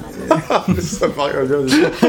Eh non, ça veut rien dire, mais en même temps, ça veut dire beaucoup de choses. Parce que le jeu est. En fait, le jeu est cohérent dans son, incohérence. Ouais. dans son incohérence. Parce que, en fait, C'est beau ce que vous tout ce que non mais tout ce que tu fais est, euh, est tellement fou que de toute façon au bout d'un moment tu l'acceptes de base. Ouais, c'est c'est pas grave c'est comme ça. De toute façon, ce monde de fou a ses règles, et Ouais. le jeu euh, suit ces règles qui, Tout à fait. qui ont du sens dans l'univers. Euh, je pense qu'on va pouvoir euh, conclure un peu l'histoire de Psychonauts. Euh, je trouve qu'elle est intéressante à bien des égards déjà parce qu'elle est bien écrite avec des dialogues drôles et les relations entre les personnages fonctionnent mais aussi parce que c'est très différent de ce qu'on avait à l'époque. Une grande partie de l'histoire passe par les décors et cette fameuse narration environnementale dont on n'avait pas forcément l'habitude en 2005 Et certes, c'est pas parfait. Certaines sections s'enchaînent un peu trop lentement, des niveaux sont moins forts que d'autres ou moins drôles. Mais dans l'ensemble, il y a quand même une très très grande fraîcheur par rapport au niveau classique des jeux d'action plateforme de l'époque. Et comme le jeu se termine sur un tease qui trouve sa conclusion dans le jeu euh, VR Psychonauts in the Rhombus Je of Ruin, enfin dans l'idée, il- c'est juste une nouvelle mission. Enfin, et Oui. du coup, je t'en mode, oui, bah, c'est Oui, une non, mais- ouverture, quoi. Ouais, mais en vrai, tu vois, c'est. un C'est un, vrai- c'est un tease. Voilà, et on attend la suite avec impatience pour savoir si la maestria narrative est encore là. On va pouvoir passer, messieurs, au game design. Alors, le game design, dans son game design, Psychonauts, c'est un jeu assez classique pour l'époque. Euh, c'est avant tout un collectoton. Ça veut dire que vous allez devoir ramasser beaucoup de trucs. Genre, beaucoup de trucs. Euh, certains objets vont être des cartes à collectionner, comme des défis psy, des cartes psy, des défis psy, des fragments de mémoire, c'est les trucs en 2D là qu'on voyait se Les balader, bribes. les bribes de mémoire. Euh, on va avoir des bagages émotionnels où il faut d'abord trouver un petit collectible pour trouver le bagage qui va nous permettre d'ouvrir le bagage Là, émotionnel. euh, enfin là, dans ce Là, on moment-là, il en n'y a a pas. rien, mais dans l'idée, on te voit que t'as des marqueurs, t'as des défis psy à marquer, à trouver, t'as des trucs de chasse au trésor à trouver dans le monde général, t'as des cartes, t'as plein Voilà. de trucs. En fait. Il y a l'étoile émotionnelle, etc. Les bagages tous- émotionnels, c'est trop. Voilà. Genre, c'est les bagages émotionnels, c'est ce que tu portes avec toi toute ta vie. Et là, du coup, Voilà. dans, les, dans, les, dans la tête des gens, tu trouves des bagages qui pleurent. Qui pleurent. Et si tu leur rends leur étiquette, ils sont contents. C'est Ok, comme si des étiquettes dans les avions, tu vois. Ouais, ok. Pour aller à bon pas. Mmh. Et voilà, et tous ces objets euh, vont nous permettre d'augmenter notre niveau psy, car tous les 5 à 10 niveaux, vous allez avoir de nouveaux pouvoirs ou l'amélioration d'un précédent. Alors, tout n'est pas à collecter partout. Vous avez, certains, vous avez plusieurs zones Tous qui les vont... 10 ou 15 rangs, enfin, c'est un Voilà. de level up. Quoi. Le level up te sert à rien jusqu'à ce que t'arrives à 10, niveau 10. Voilà, on 15, voit qu'en haut à droite, on est, on est rang 21, on était rang 21. Euh, et en gros, il fallait 100 points pour passer là, au en niveau gros, là, si je, je fais ce niveau où j'apprends la télé- télékinésie, c'est parce que j'avais atteint le niveau 10, tu vois. Enfin, Ouais. du coup, euh, tu, au bout de Voilà, ton donc- niveau, tu peux apprendre un nouveau. euh, Donc on lui Après, apprend. je voilà. crois Le que jeu- ce que disait Yann de que tout n'est pas collecté partout, c'est plus que dans le hub, tu collectes certains types d'objets Oui. dans la tête des gens. Enfin, ouais. les figments En fait, c'est ça. de, de C'est les- l'imagination, ils sont dans la tête des gens, mais les pas cartes, dans le hub. les cartes psy sont dans le hub, parce que le, le jeu est découpé en hub puis en niveau. Et après, euh, dans les cerveaux des gens, tu vas avoir les bagages émotionnels, les toiles émotionnelles euh, et les figments Les figments de l'imagination. voilà, à, à récupérer. Bon, en réalité, ça fait beaucoup de trucs, mais Oui. le hub est construit comme une zone de jeu assez large où on peut explorer et s'amuser et tester nos nouveaux pouvoirs. Les niveaux, eux, euh, comment dire, les niveaux euh, dans la tête des gens, eux, sont beaucoup plus resserrés et fermés en général. Ouais. Il faudra être attentif pour euh, choper le plus d'objets possible. Après, t'es pas obligé des trucs, hein, parce que. Non, t'es pas obligé, mais je veux dire, euh, Et bon, par exemple, les bribes, il y en a tellement que, que oui, ça merde. genre, En fait, les faut, faut être fragments, fou c'est- pour les chercher. C'est ce qui te de- donne facilement des, des level up et tout, mais en fait, tu les prends ceux qui sont sur ton chemin et ça te suffit large, quoi. Hmm. T'as pas besoin de. faut que tu prennes la plus belle Ouais. pas conseillé de le faire à 100% ce jeu. Ah non. Clairement, il y a trop de trucs et c'est Je vais, envahissant. ouais, je vais juste y revenir un petit peu. Je- là, je termine sur la construction des niveaux. Euh, la construction des niveaux, vous la connaissez, c'est simple, c'est une mise en situation, une péripétie, et à la fin de tout ça, un boss pour clore le niveau. C'est assez classique. Les niveaux sont un mélange de combat, simpliste, même si on a plusieurs possibilités, et de plateforme. Mais on reviendra dessus un petit peu plus tard. Pour les combats, on a un combo de 4 attaques possibles. Donc 1, 2, 3, 4 classique. Si tu veux montrer, voilà, 3, 4, voilà. En 3. 3, ok, très bien. On a la télékinésie, que vient de montrer euh, Gag, qui permet de lancer des objets sur les ennemis. On a l'attaque pyro, qui nous permet de cramer des ennemis. On a l'invisibilité, qui nous permet euh, de prendre des ennemis par surprise. Et enfin, on a l'attaque mentale, qui est un coup de fusil. Vas-y, là, Gag, l'attaque mentale. C'est. Non, mais en fait. euh, Non, non, c'est ton piou. Voilà, c'est ça. C'est ce piou là. Voilà. Enfin, Ça, c'est un tir. plutôt. Ouais, Non, mais non, là, c'est j'ai- comme un tir. J'ai des munitions. Ah ouais, ok. Voilà, t'as des munitions. euh, Ah, pardon. Ah, euh, là, on va mettre Ah dans oui. ce mode là. Les hein. Voilà, en bas à droite, vous avez euh, Oui, les d'accord. munitions, Hmm. voilà, euh, qui est à 22, euh, etc. Donc euh, voilà, on a ça comme pouvoir. Euh, et l'attaque mentale, donc, et toutes ces possibilités, c'est bien joli, mais comme il n'y a qu'un seul type d'ennemi dans le jeu, à savoir les censeurs, qu'on a vu, qui sont en fait des, des éléments de l'esprit qui viennent censurer les, choses qui. L'idée est géniale, quoi. voilà, c'est la censure mentale qu'on s'impose, donc tous les trucs qui n'ont rien à foutre dans notre esprit, t'as des censeurs avec un, un tampon qui arrivent et qui font non, Avec non, un tampon non, non, et courent derrière pour te frapper d'un tampon qui va te faire perdre des points de vie. Donc l'idée est géniale, mais c'est le seul ennemi du jeu. Alors t'en as plusieurs, mais c'est le seul ennemi du jeu et ils se combattent tous de la même façon. Quelques autres ennemis. Ouais, mais vraiment très très très très peu ou très très rarement quoi. Bah, ça dépend des niveaux, quoi. Genre. euh, Il ne va pas y avoir un bestiaire en tout cas. Oui, voilà. C'est à proprement parler, non, les seuls vrais ennemis qu'on va trouver récu- de manière récurrente, c'est les censeurs. Qu'est-ce qu'il a, lui, encore Ah lui, il a plus de cerveau non plus. Ouais, ouais. Euh, Il a plus de. Voilà. Et en fait, on les tue très facilement à la main ou avec le flingue. Les autres pouvoirs ne servent malheureusement pas à grand chose en dehors des boss, quoi. Ouais, oui, c'est ça. Dans les... Pour les boss, euh, j'ai beaucoup utilisé l'invisibilité parce que c'est trop bien. Genre, Ouais. euh, en fait, c'est des vrais pouvoirs qui, du coup, te- tu t'en sers un peu en mode euh, gameplay émergent, c'est-à-dire que t'es pas obligé de l'utiliser, mais d'un coup, si tu te rends invisible, bah, le mec te voit plus, du coup, tu cherches, du coup, là, tu défonces. Ouais. Et voilà. Donc ça, c'est Lily, notre petite amie. Ah ouais, ok. d'accord. Et, euh, Euh, Un à marteau. et en fait, c'est un reproche plus... D'accord. Euh, c'est un reproche plus général que j'ai à faire au jeu, mais on en parlera plus tard aussi de, de, de cette- de ce manque de diversité dans les combats. En fait, c'est dommage de pas avoir imaginé des ennemis en armure, par exemple, où on doit cramer l'armure, ou leur lancer un truc à la gueule, là, non, par exemple. chiant, c'est pourquoi? Parce que. euh, Parce que les pouvoirs, tu peux pas les avoir tous en même temps. C'est ça, et c'est que euh, tu, le pouvoir, le pouvoir que tu peux avoir en même temps, tu peux en avoir que 3. Et du coup, si euh, tu dois avoir euh, un ennemi qui se combat comme ça, plus comme ça, et si tout le temps tu vas passer par le menu pour changer tes, tes- tes armes, enfin c'est. En vrai, ça va assez vite. horrible. Ça va assez vite. c'est. Mais je Euh, crois qu'au niveau du rythme du jeu, tu sais passer par un menu à chaque fois Ouais, pour choisir mais un déjà- pouvoir, ça déjà- Déjà, que dans les Déjà, énigmes tu le fais pas c'est- mal, hein. Déjà dans les énigmes et certains boss c'est relou, mais si en plus pour tous les. Euh, ouais, si dans, tout- dans tous les trucs que tu dois faire, euh, tu dois à chaque fois, pour avoir une stratégie, change, tout le temps changer de, de truc, c'est c'est pénible. Quoi. Euh, oui, c'est vrai. Mais tu vois, d'un point de vue juste purement design, Oui, oui, bah. avoir des ennemis différents que tu peux battre de manière différente, ça, je pense, Ouais. aurait été plus fun. Donc voilà, ça c'est le poisson méchant dont je parlais tout à l'heure. C'est un Euh, poisson euh, qui ne nage pas en fait. euh, Oui, si, oui, si, il va dans l'eau. Il peut nager. Il va dans C'est l'eau. C'est plus un monstre marin qu'un poisson. Ouais, ouais, c'est. Ouais. Et euh, avant de passer, euh, enfin voilà, avant de passer à la suite, revenons rapidement sur ce qu'on a déjà évoqué, le collectathon. Je pense qu'ils ont un peu trop pris l'expression à cœur. Honnêtement, il y a Collect facile. a tonne, c'est Ouais. le- Collect a une tonne. c'est- Voilà. Honnêtement, il y a facilement plus de 2000 trucs à ramasser dans le jeu. Et je dis trucs parce qu'on en ramasse tout le temps. Ça s'arrête jamais. T'en vois un en en haut à droite là. Ouais, ouais, Voilà, t'en vois un. T'en vois- t'en vois là, t'en vois partout. t'en as- T'en- Dans t'en- les niveaux, c'est tous les trucs, tous les espèces de fantômes que tu vois dans les niveaux, c'est aussi des trucs à ramasser. D'accord. Voilà. Et Et t'en as dans les niveaux de n'importe 150. Voilà, et en plus des bagages émotionnels, des toiles émotionnelles, des trucs et des machins. En fait, on est au-delà des pièces dans Mario 64 qu'on ramasse pour avoir une étoile quand on a 100 pièces. Là, on ramasse des milliers de merdes tout le temps pour espérer gagner un niveau de psy qu'on va gagner tout le temps et tu vas toujours en avoir. Donc ils te mettent toujours, pam, t'as gagné un niveau, pam, t'as gagné un niveau. C'est hyper parce que Super tu, tu joues un peu, puis d'un coup t'as hey, t'as gagné un niveau. Fait, ouais, j'aimerais aussi voir l'écran parce que je suis en train de me battre. C'est clair, parce que l'interface, c'est l'interface des années 2000, hein, donc c'est une grosse interface. De nos jeux, à l'époque, je pense que. oui, Ça allait, à l'époque ça allait. Mais, À euh, l'époque, ça allait, mais maintenant on est bi- habitué à la Voilà. 4K, tout ça, et du coup, Et- les menus Des gros, des gros icônes. Et je trouve que même si on finit par prendre le pli, bah c'est désagréable. Parce que je trouve que ça, c'est- ça rend le truc parfois un peu illisible. D'autant plus que certains bougent dans le décor de manière aléatoire. Parfois ils sont bien placés, ils font un peu sens. Parfois c'est juste nimp, t'en as partout. Et le problème pour les complétionnistes aussi, c'est que si t'en rates un sur 250, eh ben, va t'accrocher pour trouver la dernière merde dans le Ouais. niveau. Parce que si on avait moins, en fait, ce serait plus facile. Si Et on surtout- avait moins, ce serait plus facile. Je crois qu'il y a beaucoup, enfin, il n'y a, pas beaucoup, mais il y a des jeux qui te demandent de collecter des choses et il y a une récompense, enfin, il y a des récompenses ou une récompense à la fin qui fait que ça vaut la peine.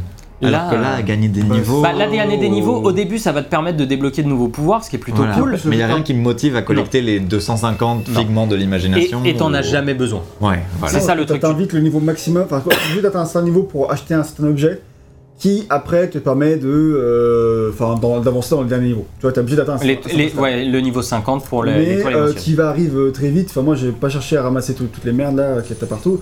Euh, t'as, tu t'en. T'as bien fait.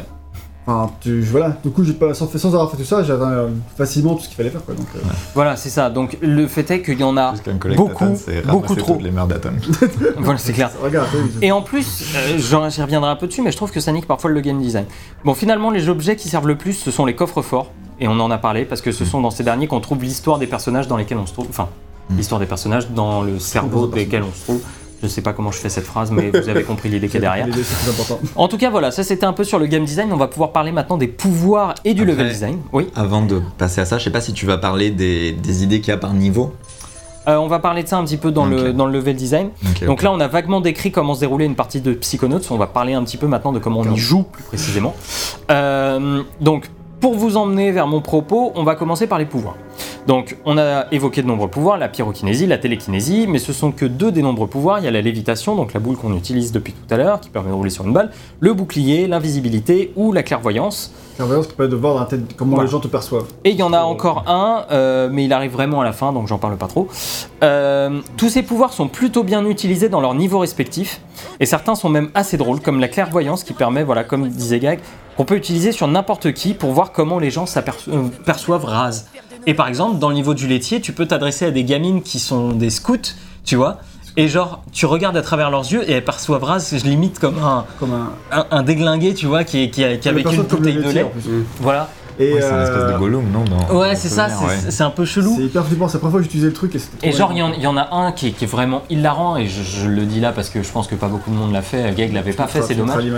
Euh, c'est euh, c'est genre, en fait, euh, il y a un niveau un peu corrida dans le jeu, et il y a des filles aux fenêtres que tu peux, euh, que- où tu peux utiliser la vision. Et en fait, à ce moment-là, tu vois Raz qui est avec un menton en cuir comme ça en train de s'approcher Tu te avec vois comme un gros pervers qui Ah ouais. Et tu vois, c'est un, dessin- c'est un dessin en 2D, donc ça renforce le côté, tu vois, euh, papier qui bouge comme ça, et tu vois le mec avec un manteau qui a un côté très pervers. Il y a vraiment des trucs, des trouvailles très très drôles là-dedans. Donc l'humour ne passe pas que par les dialogues, hein, ça passe aussi par les situations. C'est plein de trucs que tu peux ne pas voir parce que si tu fais pas l'effort de- d'utiliser tes pouvoirs à tel endroit, tu verras pas le truc. C'est clair. Ça, c'est aussi une logique de point je trouve. Oui, Tout complètement. côté, tous les petits détails qu'il faut que tu testes plein de choses pour avoir la récompense du truc qui est amusant. Ou c'est typiquement un, un game design. Voilà, et, et même savoir se tromper, savoir se tromper dans un point and click, c'est important. Tu, quand- euh, parfois les Parfois, les échecs sont plus drôles que les réussites. Quoi. Oui, c'est vrai. C'est euh, donc voilà, et, et souvent ils savaient très bien jouer à la meilleure phase du jeu. ouais. Euh, Bref, tous les pouvoirs sont plutôt bien utilisés dans leur niveau respectif. Le vrai problème du jeu, c'est qu'en dehors de la lévitation, ces pouvoirs ne servent quasiment pas en dehors de leur niveau. Ah ouais. Parce que la lévitation est tellement puissante, cette boule là, euh, qui va t'aider pour la plateforme, qui va t'aider pour plein de trucs. Honnêtement, la clairvoyance, en dehors du niveau du laitier qui est utilisé pour une énigme, ça sert à rien. Euh, la pyrokinésie, ça sert presque à rien. Ouais. Bah, Euh. T'as quelques trucs où parfois tu vas brûler un sais, c'est Voilà, mais c'est c'est occasionnel. très ponctuel quoi. En fait, le truc, c'est que ça fait que des fois, tu oublies que t'as ce pouvoir, et en fait, c'est ce pouvoir-là qui permet de battre Ouais. un boss et tout. Du coup, toi, t'as oublié que t'avais ce pouvoir entre temps, Mm. et euh, du coup, tu penses pas à utiliser le feu là, et en fait, il fallait l'utiliser, et du coup, t'es Mm. paniqué. Enfin, ça, c'est. Ça le problème, c'est. Et sinon, comme tu disais, il y a, il y a presque un truc de gameplay émergent au niveau des, de Ouais. comment tu utilises tes pouvoirs, des combats et tout ça. Mais on sent que c'est- c'était pas la vision des développeurs, quoi. Ou alors qu'ils n'ont pas pu aller au bout de cette dernière. C'est toi-même, tu euh, fais à du gameplay émergent, mais bon, euh, c'était pas. euh. Voilà, parce qu'en en fait, on se retrouve avec des niveaux inventifs visuellement, qui sont marqués par l'intention qu'ils présentent, mais qui, du point de vue du gameplay, sont décevants. Ouais. Vraiment décevants. La plateforme est réduite à pas grand chose finalement, et là, c'est une des plus grosses parties de plateforme du jeu. hein. Là, ce que vous voyez. ouais, quand même. Très intense. Très intense. Ouais, et encore euh, là, ça va, c'est la première partie, mais il y en a trois, euh, un peu trop long. Euh, mais voilà, tu vois. euh, la télékinésie pour créer des plateformes, par exemple, l'invisibilité pour se cacher d'ennemis qui nous attaquent de loin, des idées faites ailleurs, mais qui, je trouve, manquent terriblement ici dans les niveaux au long terme. Même si les niveaux sont inventifs, même si chaque niveau est vraiment complètement différent de, de l'autre, je trouve qu'au niveau du gameplay, malheureusement, c'est Ouais. pas ça. C'est dommage de ne pas avoir été au bout de cette idée. Et c'est pas pour dire que tous les niveaux se ressemblent, parce que c'est complètement Non, faux. parce que même si le niveau gameplay, les pouvoirs, c'est limité, euh, tu- tout- Voilà. chaque niveau te demande de faire un truc un peu différent. Voilà, c'est juste que dans les défis proposés et par rapport au pouvoir dont on dispose, le jeu aurait pu aller beaucoup plus loin que ce qu'on joue au final. C'est Oui. ça qui est décevant. Euh, voilà, les- le level design des niveaux, par exemple, suit le théma- les thématiques des niveaux, ce qui donne quand même l'impression que l'ensemble est très cohérent. Mais il manque un truc par-dessus tout ça, parce que certains niveaux apparaissent trop simples ou avec trop d'allers-retours. quoi. Oui. Le niveau du laitier, il est très cool, mais en vrai, le nombre d'allers-retours que tu fais dans ce niveau, ce qui est quelque part voulu, mais en fait, à un moment, c'est aussi un peu lourd. Et parce qu'il y a une partie de level design, mais aussi de game design, Oui, où chaque niveau essaye un peu d'apporter une nouvelle facette de jeu différent. Clairement. Et j'ai l'impression qu'ils essayent tellement de faire de trucs qu'ils Des fois, il y a des trucs oublient. moins maîtrisés aussi. Voilà, ils oublient de, de se focaliser sur le gameplay de plateforme qui peut être marrant et s'il est bien fait, tu peux t'amuser jusqu'à la fin d'un jeu seulement avec ça, comme chez Mario, je sais pas, je sais pas trop quoi. Mm. Mais là, il y a tellement d'idées et il y a tellement de styles de jeux différents qu'ils essayent de mélanger aux jeux de plateforme que à la fin tout se perd, tout se mélange et il y a des choses qui sont sans, pas bien euh, faites. voilà, sans dire que c'est fondamentalement mauvais, c'est juste que c'est décevant et surtout par rapport aux standards de l'époque, on n'y est pas. Parce que c'était vraiment le- l'âge d'or de ces jeux-là. Et t'avais plein de niveaux inventifs. c'est parfois mauvais, je dirais que. En fait, c'est. C'est moyen en fait. Voilà, j'ai dit décevant parce que je- j'en attendais beaucoup plus par rapport à la promesse des niveaux qui est faite. Ouais, oui, ça, Tu il y a vois, clairement. Il y a vraiment, il y a vraiment Ouais. ça et surtout le level design. et parfois, en dans, les- la plate- plateforme, la plateforme, en, en fait, c'est pas que le level design est mauvais, c'est que la plateforme est parfois aléatoire. Euh, Il y a vraiment des passages de plateforme Au niveau précision. où la précision c'est vraiment chelou. Les métriques sont pas maîtrisées en termes de saut. Genre, vraiment, une fois que tu as la boule de lévitation, le hub et, tous les niveaux, et tous les trucs de plateforme qui te proposent un peu complexes, je te jure, tu, tu roules dessus parce qu'en fait, la boule te permet de sauter tellement haut et de faire tellement de distance en planant que t'as plus besoin de faire les trucs de plateforme peut-être qu'ils ont été pensés à Mais la c'est base. clair, t'as plein de trucs, euh, même dans les niveaux de fin, Ouais. tu sais, qui- où t'es obligé d'avoir ce pouvoir-là. Bah en fait, il y a plein de trucs, euh, tu... vois Tu utilises la boule Ils l'ont et- fait de...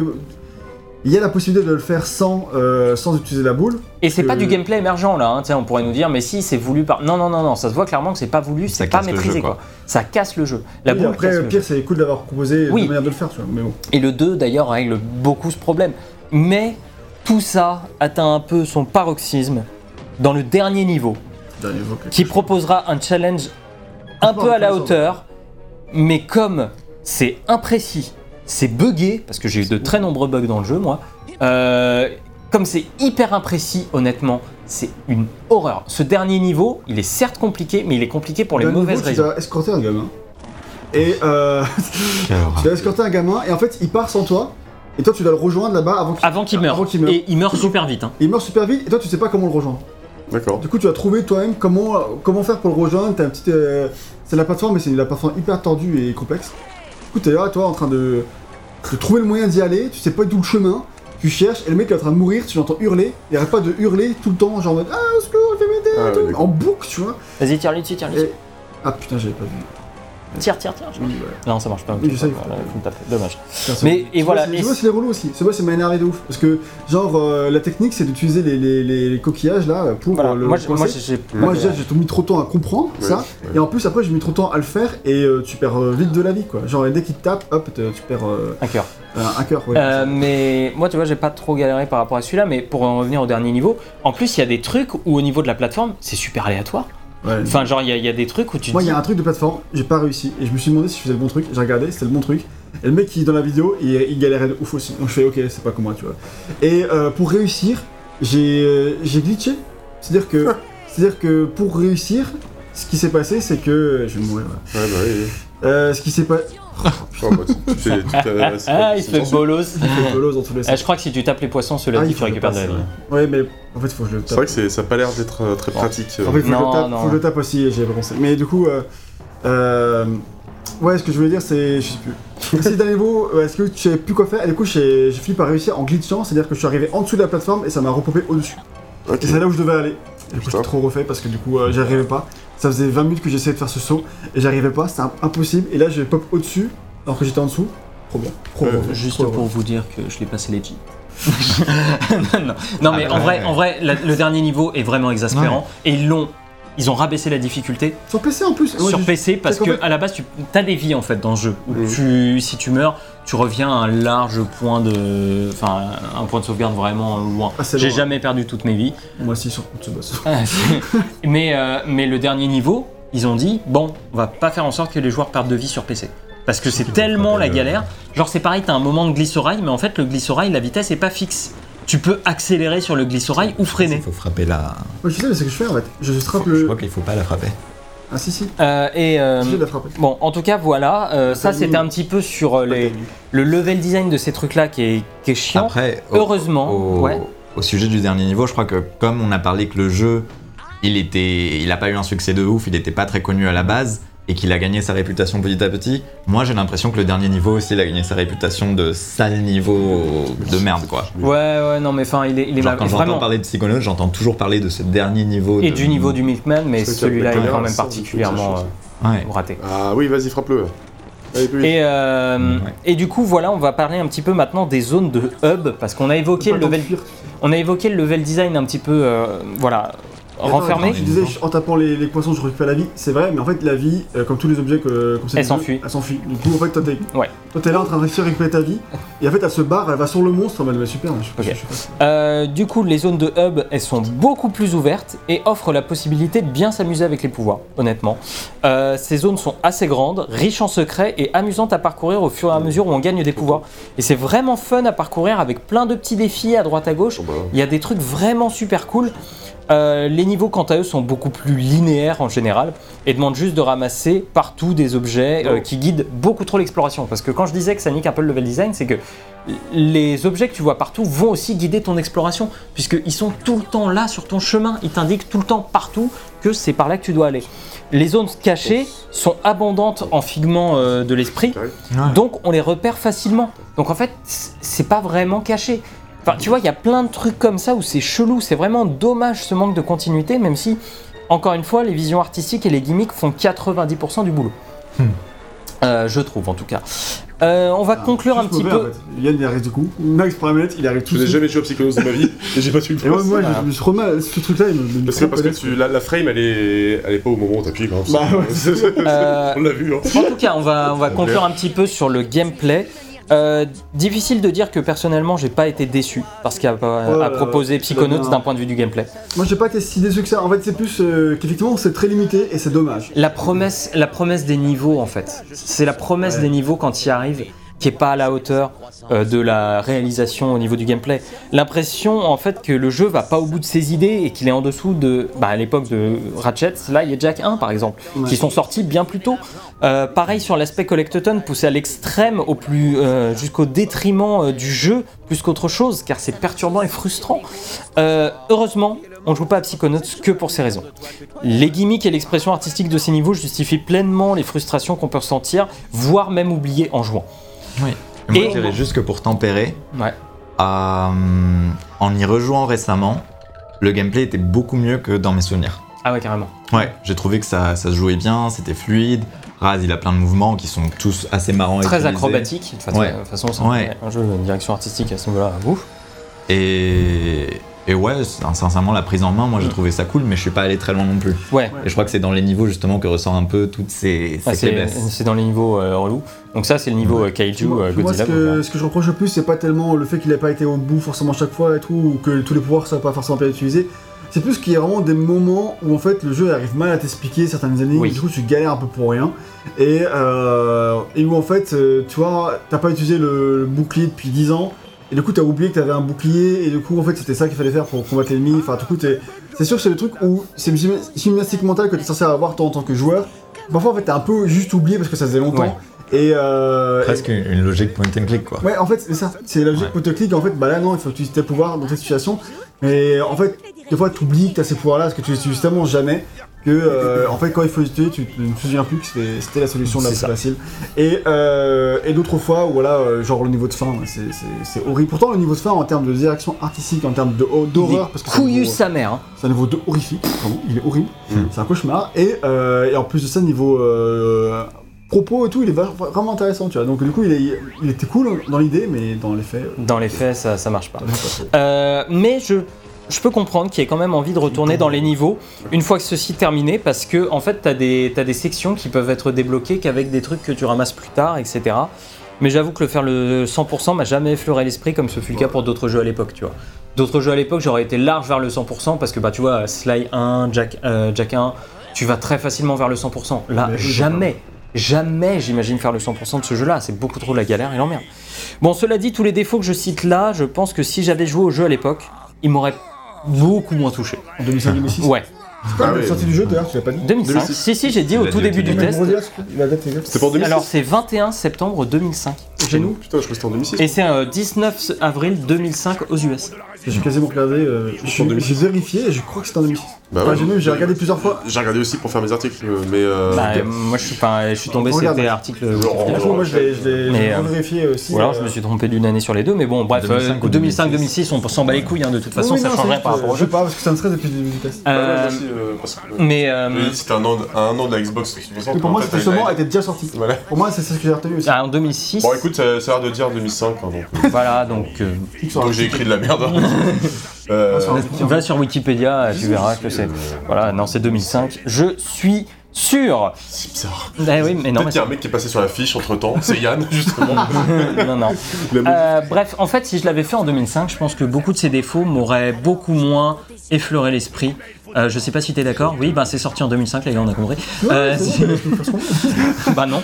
Euh, Je veux dire quoi, ces défauts vraiment Bah, en fait, les- je, je- j'étais beaucoup moins regardant sur ces trucs-là à l'époque, sur les, sur les défauts de la plateforme, etc. Je pense que j'aurais pris beaucoup plus de plaisir, tu vois, à, à chercher euh, les, tout le truc collectathon. Je pense que ça m'aurait beaucoup plus plu, quoi. Ouais, mais je crois qu'il y a des défauts qui m'auraient plus frappé quand j'étais jeune en 2005. Ah, moi. Comme tous les, toutes les parties où tu bloques, toutes les énigmes, tous les. Je crois à l'époque, on était plus patient, tu sais, t'es Ouais. genre 10, 11 ans, tu sais. donc, euh, Hmm, Toi, moi pas. hmm. Je crois que j'aurais abandonné. Une version Ah, PC sortie en euh, 2006. Voilà, Ah, ça, voilà. oui, mais ça, ça je l'ai dit aussi au début. C'était c'est peut-être ça, du coup. En 2005, comme tu dis, Et la version petits. PS2 est sortie en 2006. En 2005, comme tu dis, on se rapproche, je suis. Ah oui, on se rapproche, mais ça reste quand même une sortie 2005. Ouais, ouais, ok. Euh, Et je crois qu'à l'époque, si j'y avais joué quand j'étais petit, tu sais, j'aurais juste laissé le jeu. J'aurais dit c'est trop cool et j'aurais bloqué un moment et j'aurais, je serais allé sur Ah, le ouais, jeu. Quoi. ah, je pense que j'aurais été téméraire, moi. Et des jeux comme ça où tu bloquais, on bloquait de ouf quand on était petit, on, on persévérait, tu sais, au-delà de tout logique. Ah, c'est ouais, ouais. Et il y a des jeux, je sais pas, comme Maximo par exemple, où, où tu l'abandonnes, tu y reviens genre 5 ans après, c'est genre ah ouais. Maximum que je l'avais fini à l'époque, quoi. Et ça, je suis obligé parce que franchement, il est trop dur. Euh, Ça prenait des mois à l'époque pour terminer le jeu. Voilà, on va, on va pouvoir un petit peu parler de la direction artistique. On va passer rapidement dessus parce qu'on l'a évoqué à plusieurs reprises. Honnêtement, c'est un jeu d'artiste. Et par conséquent, le jeu brille particulièrement sur ce point. Il y a énormément de trouvailles visuelles et de mise en situation intelligente par rapport au décor.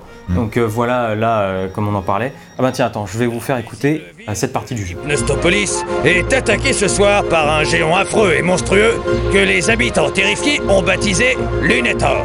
La marine a réagi rapidement et avec vigueur, déployant toute sa division de chars pour neutraliser la créature. Bientôt, déclarent les autorités, tout reviendra à la normale. C'est bien d'enlever des enfants humains. Donc voilà, vous avez euh, une petite idée du doublage français, mais surtout ces voix qui à l'époque t'entendais souvent et qui sont toujours trop Ouais, cool aujourd'hui. C'est clair. entendre. C'est vraiment, c'est trop cool de les entendre. Donc voilà, c'est un, c'est un jeu aussi qui euh, a énormément de, de petites animations très très cool pour Raz, etc. Les petites danses qu'il peut faire, euh, Ouais. les petits trucs comme ça. Il y a vraiment C'est genre là, je sais pas, il prend vraiment la posture du monstre en plus. Ouais, ouais, C'est c'est vraiment, tu joues le monstre qui vient détruire tout. Enfin, tu vois, c'est. Assez fort en même temps parce que. clair. Bon, à l'époque, euh, je pense que t'en mettais les couilles. Et maintenant, me voir écraser les civils, tu vois une tache de sang et tout, je trouve que c'est dans un jeu comme ça, c'est quand même, c'est chaud. Mais et en même temps, c'est des barres quoi. Parce que c'est c'est montré d'une façon vraiment drôle. Euh, donc en tout cas, voilà la direction artistique dans les niveaux. Celui-là, c'est pas le niveau qui brille le plus. Non, Par mais la suite- le côté t'es géant et tout. Voilà, c'est ça. Mais voilà, en fait, il y, a des- il y a toujours des idées. Même si la dire- c'est pas la direction Bah, artistique, char. il y, a- il y a toujours un truc qui va euh, permettre au niveau dans lequel tu es de survoler un petit peu et de faire en sorte que tu vas t'en souvenir. Même s'il y a des niveaux qui vont forcément plus te marquer que d'autres. Ouais. Évidemment. Euh, Il y a beaucoup d'éléments drôles de DA via le gameplay aussi. Un des pouvoirs, bah, tiens, le, le pouvoir de clairvoyance, comme je disais. Et sinon, euh, dans les niveaux qu'on n'a pas vus, il y a des choses sympas et osées. Et le dernier niveau, méga hardcore, comme on en parlait. Et Même si c'était pas méga hardcore, il était super cool artistiquement. Ah, il est super cool artistiquement Genre, et hardcore. j'ai mis deux cauchemars. Et ils ont dit, tiens, ça en fera qu'un seul. et et c'est super hardcore. Euh, on va passer maintenant, comme je vous ai dit, pas aborder les, les personnages. ah, on a parlé des personnages Ah, euh, dans la niveau partie. DA. ouais, niveau. DA. Ah, niveau DA, euh, j'avoue que je. Parce que là, je dirais que c'est assez inégal. Moi, je Oui, dirais. Oui, c'est d'accord. Il y, a, il y a du bien. Raz, je le trouve parfait comme protagoniste. Je sais pas. Ouais. Même à l'époque, quand j'étais gamin ou même ado, je le voyais, je me disais putain, mais j'ai trop envie de jouer à ce jeu avec ce personnage parce qu'il a l'air cool, quoi. Ouais, bah en plus avec son petit casque là Voilà. et tout, euh, à chaque fois qu'il plonge dans les trucs, c'est vraiment super cool. Pareil, l'agent carré là, Sacha Nine, je le trouve génial. Ouais, euh, Mais il y a du moins bien, par exemple, dans les gamins, je trouve qu'il y en a plein qui ah ouais, sont, t'en as plein qui sont hein. ils sont hideux, quoi. Non, mais t'en as, plein- t'en as qui sont vraiment cool et drôles euh, dans leur design. C'est un peu Euh, volontairement hideux parfois aussi. Oui, oui, oui, clairement. Tu vois, le, le, me- le, le gamin crâne d'œuf là, avec son chapeau Oui. euh, anti, euh, anti-radiation euh, en, en alu, tu vois, par exemple, ça, ça fait vraiment, tu vois, le crâne d'œuf. Ils, ont, ils ont mais- pensé mais au par crâne exemple, je dirais peut-être que le dessin est pas. Je crois qu'il y a un, un objet qui te donne accès au, au con- au concept art. Ouais, Au niveau des dessins, je trouve qu'ils Ouais. sont tous incroyables. Et peut-être à cause des limitations de la PS2 Xbox, tu vois, une fois que tu les Ouais. vois sur l'écran, ils, ils sont vraiment moches. Et. Peut-être que justement Psychonauts 2 réparera cette erreur avec. Ouais, les- et des trailers que j'ai vus, il a l'air incroyablement beau. Mm. Bah beau. Mais- euh, Ah, si, bah, d'un point de vue artistique, artistique, Voilà, oui, voilà, voilà. Ça c'est sûr. C'est- Mais- c'est en fait, c'est c'est Enfin, même surtout. graphique, quoi, il a l'air. Il a l'air beau. Ah, ça se tient. C'est ok. Euh, Mais- mais c'est vrai que les personnages sont inégaux, j'y ai pas pensé. Même si euh, je trouve que tous les protagonistes sont quand même bien. Euh, Mila et ça, et tu vois le truc très fin, C'est etc., qui permet la lévitation facile, Ouais, justement. juste le coach. Sacha Nine qui est très serré. me- Ah, le coach, moi j'aime beaucoup. La, la- la Ouais. façon dont il est. euh, bah, pareil, un peu crâne neuf. euh, mais, euh, mais court sur Ouais. voilà, tu vois, bah, le coach là, euh, donc qui est là. Design. C'est cool d'avoir mis ça dans le jeu. Ah ouais, ça c'est quand tu débloques. euh, je- Lui, il est hideux, mais après, c'est. En fait, je trouve T'as des trucs qui sont hideux expressément. hein. Je veux dire, celui-là. Bah, là, là, par exemple, je trouve Là, que c'est hideux. Regarde, en à Genre, droite, ce- avec ce- les voilà, ou celle avec En la haut queue de cheval ou celle qui a une bouche qui est comme ça. euh, Mais tu vois, par exemple, les deux au milieu en haut, ah, je trouve qu'ils sont marrants. Tu vois, dans leur design, ils sont ah, drôles. tu vois, je- Moi, je dirais que c'est. Je sais pas, j'ai l'impression que ça colle pas avec d'autres trucs dans le jeu. C'est parfois trop simple. C'est. C'est. c'est- Je sais pas. C'est En fait, pas ont- cohérent vraiment- parfois. Non, mais ils- je crois qu'il y a une volonté de pas avoir de cohérence. si Ouais, je pense. ouais, ouais, je pense qu'ils ont, Euh, ils ont, ils ont tiré dans tous les sens. Ils ont clairement tiré dans tous les sens. Et c'est clairement un peu. euh, Ouais. clairement un peu bizarre et euh, tout ne fonctionne pas. Mais. euh, Mais quand ça fonctionne, c'est vraiment cool. Oui, Ouais. absolument. Et bon, c'est un jeu qui brille. Et en fait, c'est pour ça qu'il faut comparer avec Mr. Jack, parce que tu vois, ils sont Mr. Jack, tous les personnages ils ont une tête comme ça. Ouais. Enfin, une tête un peu spéciale, ils Bah, ont, il je y a veux pas dire, de cohérence. en- justement. en- Loboto, c'est le, c'est Ouais, le squelette. euh, Oui, le professeur, c'est le professeur de Finkelstein, ouais. Et justement, je crois qu'à l'époque, quand j'y ai joué, j'étais très très fan de Tim Burton. Je le suis moins aujourd'hui. Mais je m'attendais à un truc plus burtonien et j'ai quand même eu un petit décalage. Ça m'a frappé que, ah, quand même, c'est- Double Fine quoi. Ils font leur truc. C'est c'est moins burtonien que, que ce que je croyais. Bon, en tout cas, euh, merci à toi d'avoir fait cette parenthèse. C'est vrai qu'elle méritait qu'elle- d'être faite. On va passer maintenant à la musique, à la, à la composition. On retrouve Peter McConnell, Un qui grand, en, grand monsieur. voilà, qui en Musique de jeux 2005 vidéo. sortait également l'OST de Slide 3. Sachez-le. Le Slide 2 et le Slide 3. Mais surtout, lui et Schaffer sont cul et chemise depuis Monkey Island 2. Euh, il a pas raté un jeu du bonhomme depuis, c'est dire. Il sera d'ailleurs encore là pour Psychonauts 2 et c'était lui aussi pour euh, Brutal Legend Brutal Legend. Donc voilà, Euh, c'est vraiment, les mecs sont euh, Des vrais de vrais. Ah Il a ouais, c'est- la BO de Grim Fandango, qui est une BO incroyable. incroyable. Incroyable la BO de Grim Fandango, pourtant, mais euh, même celle de Day of the Tentacle, etc. C'est marrant parce que c'est pas un mec qui fait beaucoup de- d'OST, tu vois. Enfin, je sais pas, c'est Bah, il- euh, en c'est vrai, un grand vrai- nom qui est adulé par beaucoup de gens dans le milieu, mais il fait pas trop Et, euh, et finalement, celle de Psychonauts, bah c'est une OST beaucoup plus ni- minimaliste qu'on peut se l'imaginer. Alors certes, il y a quelques morceaux qui se sont enlevés, je pense au thème principal ou au thème de Mila, tu vois, avec euh, la, la musique un peu pop. Mais en général, on reste quand même sur quelque chose qui se rapproche vachement de Sly à l'époque. toute façon, vous pas la slide. Tu vois, avec ces, ces, ces nappes où il y a Ouais, quelques morceaux de hein, musique. il compose ça en même temps Ah oui, bien sûr. euh, bah, je te dis Sly 3 euh, même année. Donc euh, vraiment, on est, on est sur, euh, sur un truc d'époque. Et euh, voilà, c'est un peu. Alors dans Psychonauts 2, par contre, euh, let's go. Mais, du Mais- coup, pour le 1, Voilà, euh, le moi, 1, je trouve que là où il réussit très très bien son job, c'est que si chaque euh, niveau a autant une identité qui lui est propre, c'est ok aussi pour les décors, mais aussi parce que c'est aussi autant soutenu par les musiques. quoi. Ah ouais. C'est vraiment un, un bordel. euh, J'ai pas ce souvenir, c'est vrai. parce que Et ça m'a pas trop marqué la Enfin, moi, musique ça, de, de me marque pas spécialement, genre je vais l'oublier. Mais c'est plus que En fait, quand t'es en niveau un peu français, t'as une Tu musique. sens qu'elle est bien tu faite, quoi. Voilà, mais le, et bien faite, le mais problème, c'est que les boucles sont un peu courtes. Oui, c'est Euh, ça. les, les boucles durent 1 minute 30 et quand t'es bloqué, par exemple, quand t'es bloqué dans le niveau du laitier et qu'à chaque fois que tu sors d'un bâtiment, t'as toujours les, les trois mêmes notes qui reprennent, Ouais. c'est un peu relou quoi. C'est euh, c'est vraiment. euh, En plus, c'est dans les- il faut comprendre que tu peux rentrer dans le bâtiment aussi, dans le niveau du. Ça, c'est un truc qui est souvent. Ah, moi j'y suis rentré direct par réflexe. Bah, euh, ouais. Enfin, je suis rentré dans la maison d'où on vient, mais après, j'ai pas pu capter qu'on pouvait rentrer dans toutes les maisons parce que tu sais, il faut. faut- Ouais. Enfin, je sais pas, c'est pas sur C'est pas ouais. clair quoi. Il faut Oui, c'est vrai que ça fait par partie Et il y a un truc que tu dis, Yann, justement, c'est que la musique est pas aussi folle que ce à quoi on pouvait Mais s'attendre. ouais, c'est ça. Et justement, je me dis, dans un jeu où tu entres dans la tête des gens, que tout ce qu'on a dit maintenant, jusqu'à maintenant, c'est que de la folie, tu vois, c'est c'est du jamais vu dans le jeu vidéo. Et c'est bah pas- la musique, La reste, musique à la fin, c'est. reste sage. reste sage, très ouais. très sage. ce que Mais alors c'est très sympathique et on retrouve très bien le style de McConnell. Mais finalement, euh, peu voire aucun thème ne marquera vraiment. hein. Euh, si j'entends les, plus mar- les, les thèmes les plus marqués, je pourrais facilement dire que ça vient de Psychonauts. Mais sur les niveaux où l'OST est plus classique, bah possible que je dise que ça vienne de Sly. Moi, il y a un morceau, un des meilleurs, je trouve en plus, je trouve que j'ai l'impression qu'il vient de slide.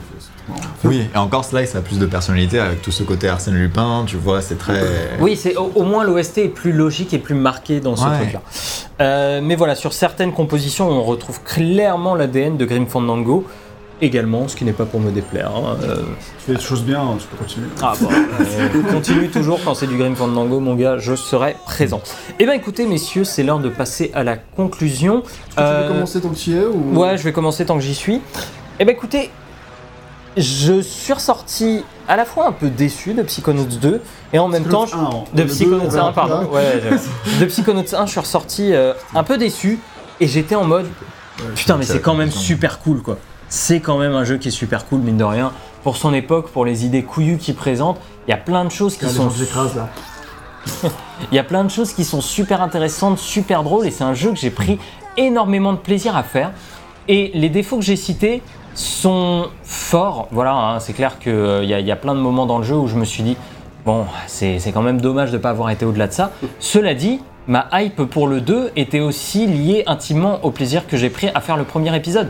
Parce que je me dis, putain, s'il règle les quelques soucis du 1, une meilleure plateforme, euh, des niveaux où tu retrouves plus facilement les pouvoirs et trucs et machin, bah let's go Enfin genre tu peux avoir un excellent jeu de plateforme 3D et, euh, et rien que pour ça je suis partant, hein. j'ai vraiment envie de dire allons-y quoi. Ouais. D'ailleurs on n'a pas dit mais ce jeu là est finalement assez court, il est dans les trucs de l'époque, hein, c'est-à-dire une dizaine d'heures pour le terminer. Euh, voilà, euh, plus ou moins à votre Je vais rythme. le faire à 100%, il faut moins de 25 heures. Ouais, je pense que tu multiplies facilement par deux. Mais, mais en tout cas, voilà, c'est un jeu que j'ai pris énormément de plaisir à faire. Euh, que je conseille. Si vous l'avez pas fait à l'époque, c'est vraiment un jeu que je conseille déjà parce que ça, ça va vous faire un petit trip euh, dans les, au début des années 2000 parce que c'est vraiment un jeu qui a cette odeur, tu vois. Ouais. Tu le lances. Non mais tu le lances, c'est vraiment, tu fais le jeu. Les 2000, là. Non mais tu le lances, tu sais de quelle époque ça vient. c'est le, Je- le mais pas juste- dans la tête de Raz. Mais pas juste au niveau des graphismes, hein, j'ai envie de dire. Oui. C'est vraiment dans son Ah, ADN. non, mais sur oui, PC, absolument. les 1080p 60 FPS, c'est- ça. Bon, regarde, même les reflets que t'as sur l'eau et tout. Ah euh, ouais, genre, bah, euh, plus que Ghost of Tsushima. hein. je sais pas, sur l'eau, oui, mais. euh, Ah, il y a du ray tracing. hein. ouais, c'est c'est propre, la version PC est vachement propre. Euh, qui est sorti en 2006, quoi. Ouais, je pense qu'elle a été retravaillée pour Steam. Oui, elle a été retravaillée pour Steam en 2008, je crois. Oh, Euh, Quand même. Ouais, du coup. Ça fait quand même long, ça fait quand même quelques années. quoi. Ouais, Tu peux quand même faire ton double saut hein, euh, sur. Ouais. Ah ouais. Et ouais. Euh, en tout cas, voilà, c'est un jeu sur lequel j'ai pris beaucoup de plaisir, mais euh, aujourd'hui, je suis un peu plus mesuré que je l'aurais été si je l'avais fait à l'époque. Donc, je pense que je vais sortir de là en mettant euh, 14-15, peut-être plus penchant vers à 15 sur le long terme, parce que putain, il a quand même des idées folles. Euh, mais en ayant terminé le jeu avec le dernier niveau qui était quand même relativement infâme, j'étais sur le 14. Donc voilà, euh, le mélange des deux, je pense que je termine quand même sur un 15. Parfois, prendre du recul, ça fait du bien.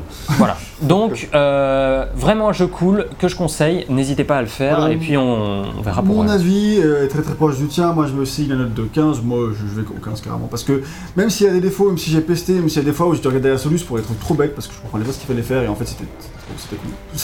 Parce que c'était euh, tout con. C'était tout bête. Et euh, mais euh, juste j'ai pas compris. Euh, bah même malgré ça, tu vois. euh, euh, c'est pas grave, tu vois, j'ai passé quand même dans l'ensemble un grand plaisir à découvrir ce jeu, parce qu'à chaque nouveau niveau, tu dé- redécouvres un, un- un nouveau truc, et ça, ça c'est un plaisir assez fou de, découvrir autant de, de diversité, et de, à chaque fois tu t'amuses, à chaque fois il y a des idées, à chaque fois tu te dis c'est osé.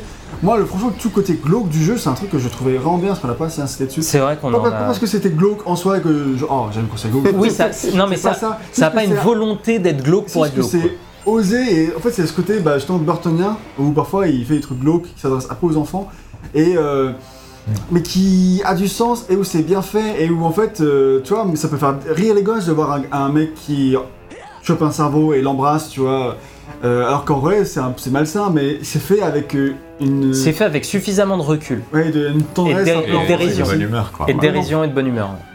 Et euh, du coup, voilà, euh, tu massacres des, des gens en leur marchant dessus et tout, mais tu vois, c'est, c'est, euh, c'est bien fait et euh, c'est osé. Alors parfois, je pense qu'il y a des trucs qui peuvent faire un peu peur, tu sais, surtout à la fin, tu vois. Mais, euh, mais pourquoi pas? Et je trouve que ça marche bien. Moi, c'est vraiment le côté, euh, ce côté mélange enfantin, glauque, euh, euh, amusant, constamment drôle, euh, clairement compensé sur le, le côté, ok, les niveaux parfois ils sont relous, tu vois. Ouais. Et euh, clairement, moi, euh, VGM, il voulait savoir si ça avait le coup qu'il le fasse, il est pas sur PS actuellement. C'est bon, vous, vous voyez. Vous en êtes rendu compte par vous-même, et en gros, je le dis. euh, je sais pas si t'aimeras parce qu'il y a vraiment des trucs parfois c'est pénible quoi. Et genre parfois tu perds du temps et c'est un peu frustrant et il faut vraiment dans, dans le côté où En accepter ça. temps, Tu vois. À 90 centimes sur Steam, je- il peut l'essayer, quoi. C'est plutôt une question de temps, on va dire, pour ça. Et oui, oui, il est plus à 90 centimes sur Steam maintenant, c'est une promo en fait. En vrai, il est vendu à 10 euros. Il y a 10 euros aussi sur le PlayStation Store sur PS4, si vous voulez. Je crois que la version vu ça. PS4, elle est pas terrible. Je pense Ouais. qu'il y a- il y a fort moyen qu'elle soit dégueulasse parce que Ouais. euh, Tous tous, les- les, tous les remasters PS2 PS2 euh, sur sont PS4 chiés. sont bien fait un, bien un émulateur, je crois, vraiment mauvais. Jack X a 10 FPS. Jack- ouais, ouais, je- par exemple. J'adore. En tout cas, euh, ok, bah écoute, euh, Et merci. Rodrigo, du coup Ouais, euh, et toi euh, Quel, Ah. quel souvenir tu en dégagerais en tant que conclusion Et bah moi, eh, comme disait Yann, j'ai une hype très grande, pas possible pour Psychonauts 2. Pareil, du coup. Et... Parce que tu vois la possibilité, quoi. Et c'est ça, plus que ce qui m'a plu dans le 1, c'est, c'est, c'est que je me dis, c'est le 1, en peaufiné, en bien fait, en mieux travaillé. Je me dis, ouais, ça peut être un, un des meilleurs jeux de tous les temps. Euh, Toute proportion gardée. Et en, reprenant, et en reprenant ce que dit Gag, tu vois, pour moi, Psychonauts, clairement, c'était une déception. Parce que c'est un jeu qui avait tout pour me plaire. Et qui, à la fin, m'a pas convaincu Pas à 100%. voilà. Euh, je trouve qu'il a plus de sens en le regardant pas comme un jeu AAA, mais comme un jeu presque B, quoi. Ah oui, comme C'est un, un jeu sérieux. Et c'est un, un- voilà, un super jeu AA qu'un un jeu AAA qui est pas si bon que ça. Bah, de toute façon, à l'époque, tu vois, on est en 2005. euh, tu vas Voilà, déjà avoir des God of War ou des trucs comme ça qui. Donc, Ouais. euh, je veux dire, oui, il est d'un certain point de vue, il est en retard. Mais c'est aussi le, le fruit d'années de développement de galère. hein. Oui, et voilà, je trouve que Ça, ça maintenant se que je sais, enfin j'ai appris plein de trucs dans ce test, tu vois, Ouais. et maintenant le jeu fait plus sens dans ma tête, Ouais, tu vois. Et comme j'ai dit, il y y, a plusieurs éléments. Il y a toute cette histoire de développement, mais il y a aussi le comprendre comme un jeu Double Fine qui fait que tu comprends mieux la, la patte C'est vrai que c'est un, Si- jeu- c'est un jeu qui trouve sens dans toute leur histoire de studio en Hmm. fait. Hmm. Et une fois que tu sais qui ils sont et comment ils font les choses, le jeu a plus de sens. Après, je trouve que c'est quand même un jeu qui a beaucoup trop d'am- trop d'ambition et qu'il aurait mieux fait peut-être d'être plus restreint, surtout niveau gameplay, et que voilà, ça aurait été largement mieux. Parce que bon, je vais pas lui dire de, de se restreindre niveau artistique, niveau, niveau dommage. tout ça. Oui, là c'est c'est là qu'il qu'il- qu'il a son Voilà, bah pouvoir. oui. Mais, mais niveau gameplay, je trouve qu'il peut être très décevant. Ouais. Tu vois Euh, par trop exemple d'idées. ce, ce niveau-là, très cool dans l'idée, à jouer c'est- lent et c'est lourd, c'est voulu. Ouais, mais trop d'idées, trop d'ambition, trop de, de on va essayer ça par ici, ça par là. Trop d'idées, et du coup, euh, tu fais des. Pas un seul truc génial, mais plein de trucs un peu moyens. Voilà, alors que peut-être que si ça aurait été un jeu de plateforme, ça aurait été peut-être plus, plus, Ouais plus poussé. Mieux. Et, tu, et, tu, sens que, et, et, tu sens que même eux savaient pas trop au final. Voilà, quand, a, quand tu m'as dit le premier jeu de Double Fine, et quand j'ai réalisé que oui, c'est effectivement c'est le premier jeu de plateforme qu'ils font, mais oui, mais, mais, bien sûr que, que c'est pas parfait, quoi. Mais voilà, c'est ça. Tu... Mais à une époque où je jouais que à Ratchet, Sly ah et, ah bah ouais. des jeux qui, qui, sont vraiment très, très, très, très, très, très, très, très bons.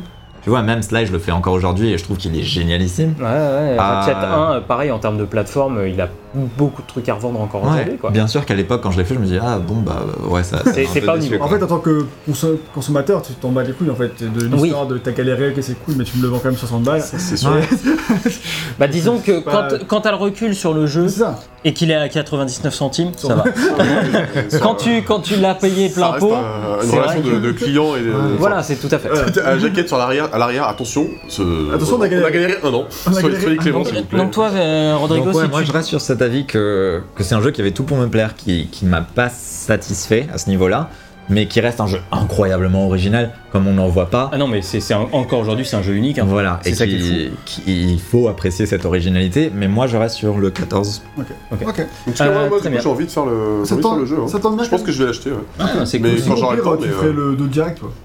Non, j'ai envie de faire le 1 du coup, si c'est sur PS4. Donc euh, je vais, je vais Ah, faire tu vas le. tenter la version PS4. Je vais tenter la version Eh ben PS4, écoutez, ouais. si vous, comme Naxi, vous êtes intéressé par ce jeu, eh ben Je- n'hésitez pas à nous le dire dans les commentaires. envie- Non, c'est pas grave, c'est pas grave. t'inquiète. Oui, non, mais si vous êtes intéressé par le Mais jeu. il a pas fini. Non, c'est pas grave. je- je Ah, pardon. m'occupe, mais- Je- je- je- J'écrirai un tweet, t'inquiète. Ok, ça marche.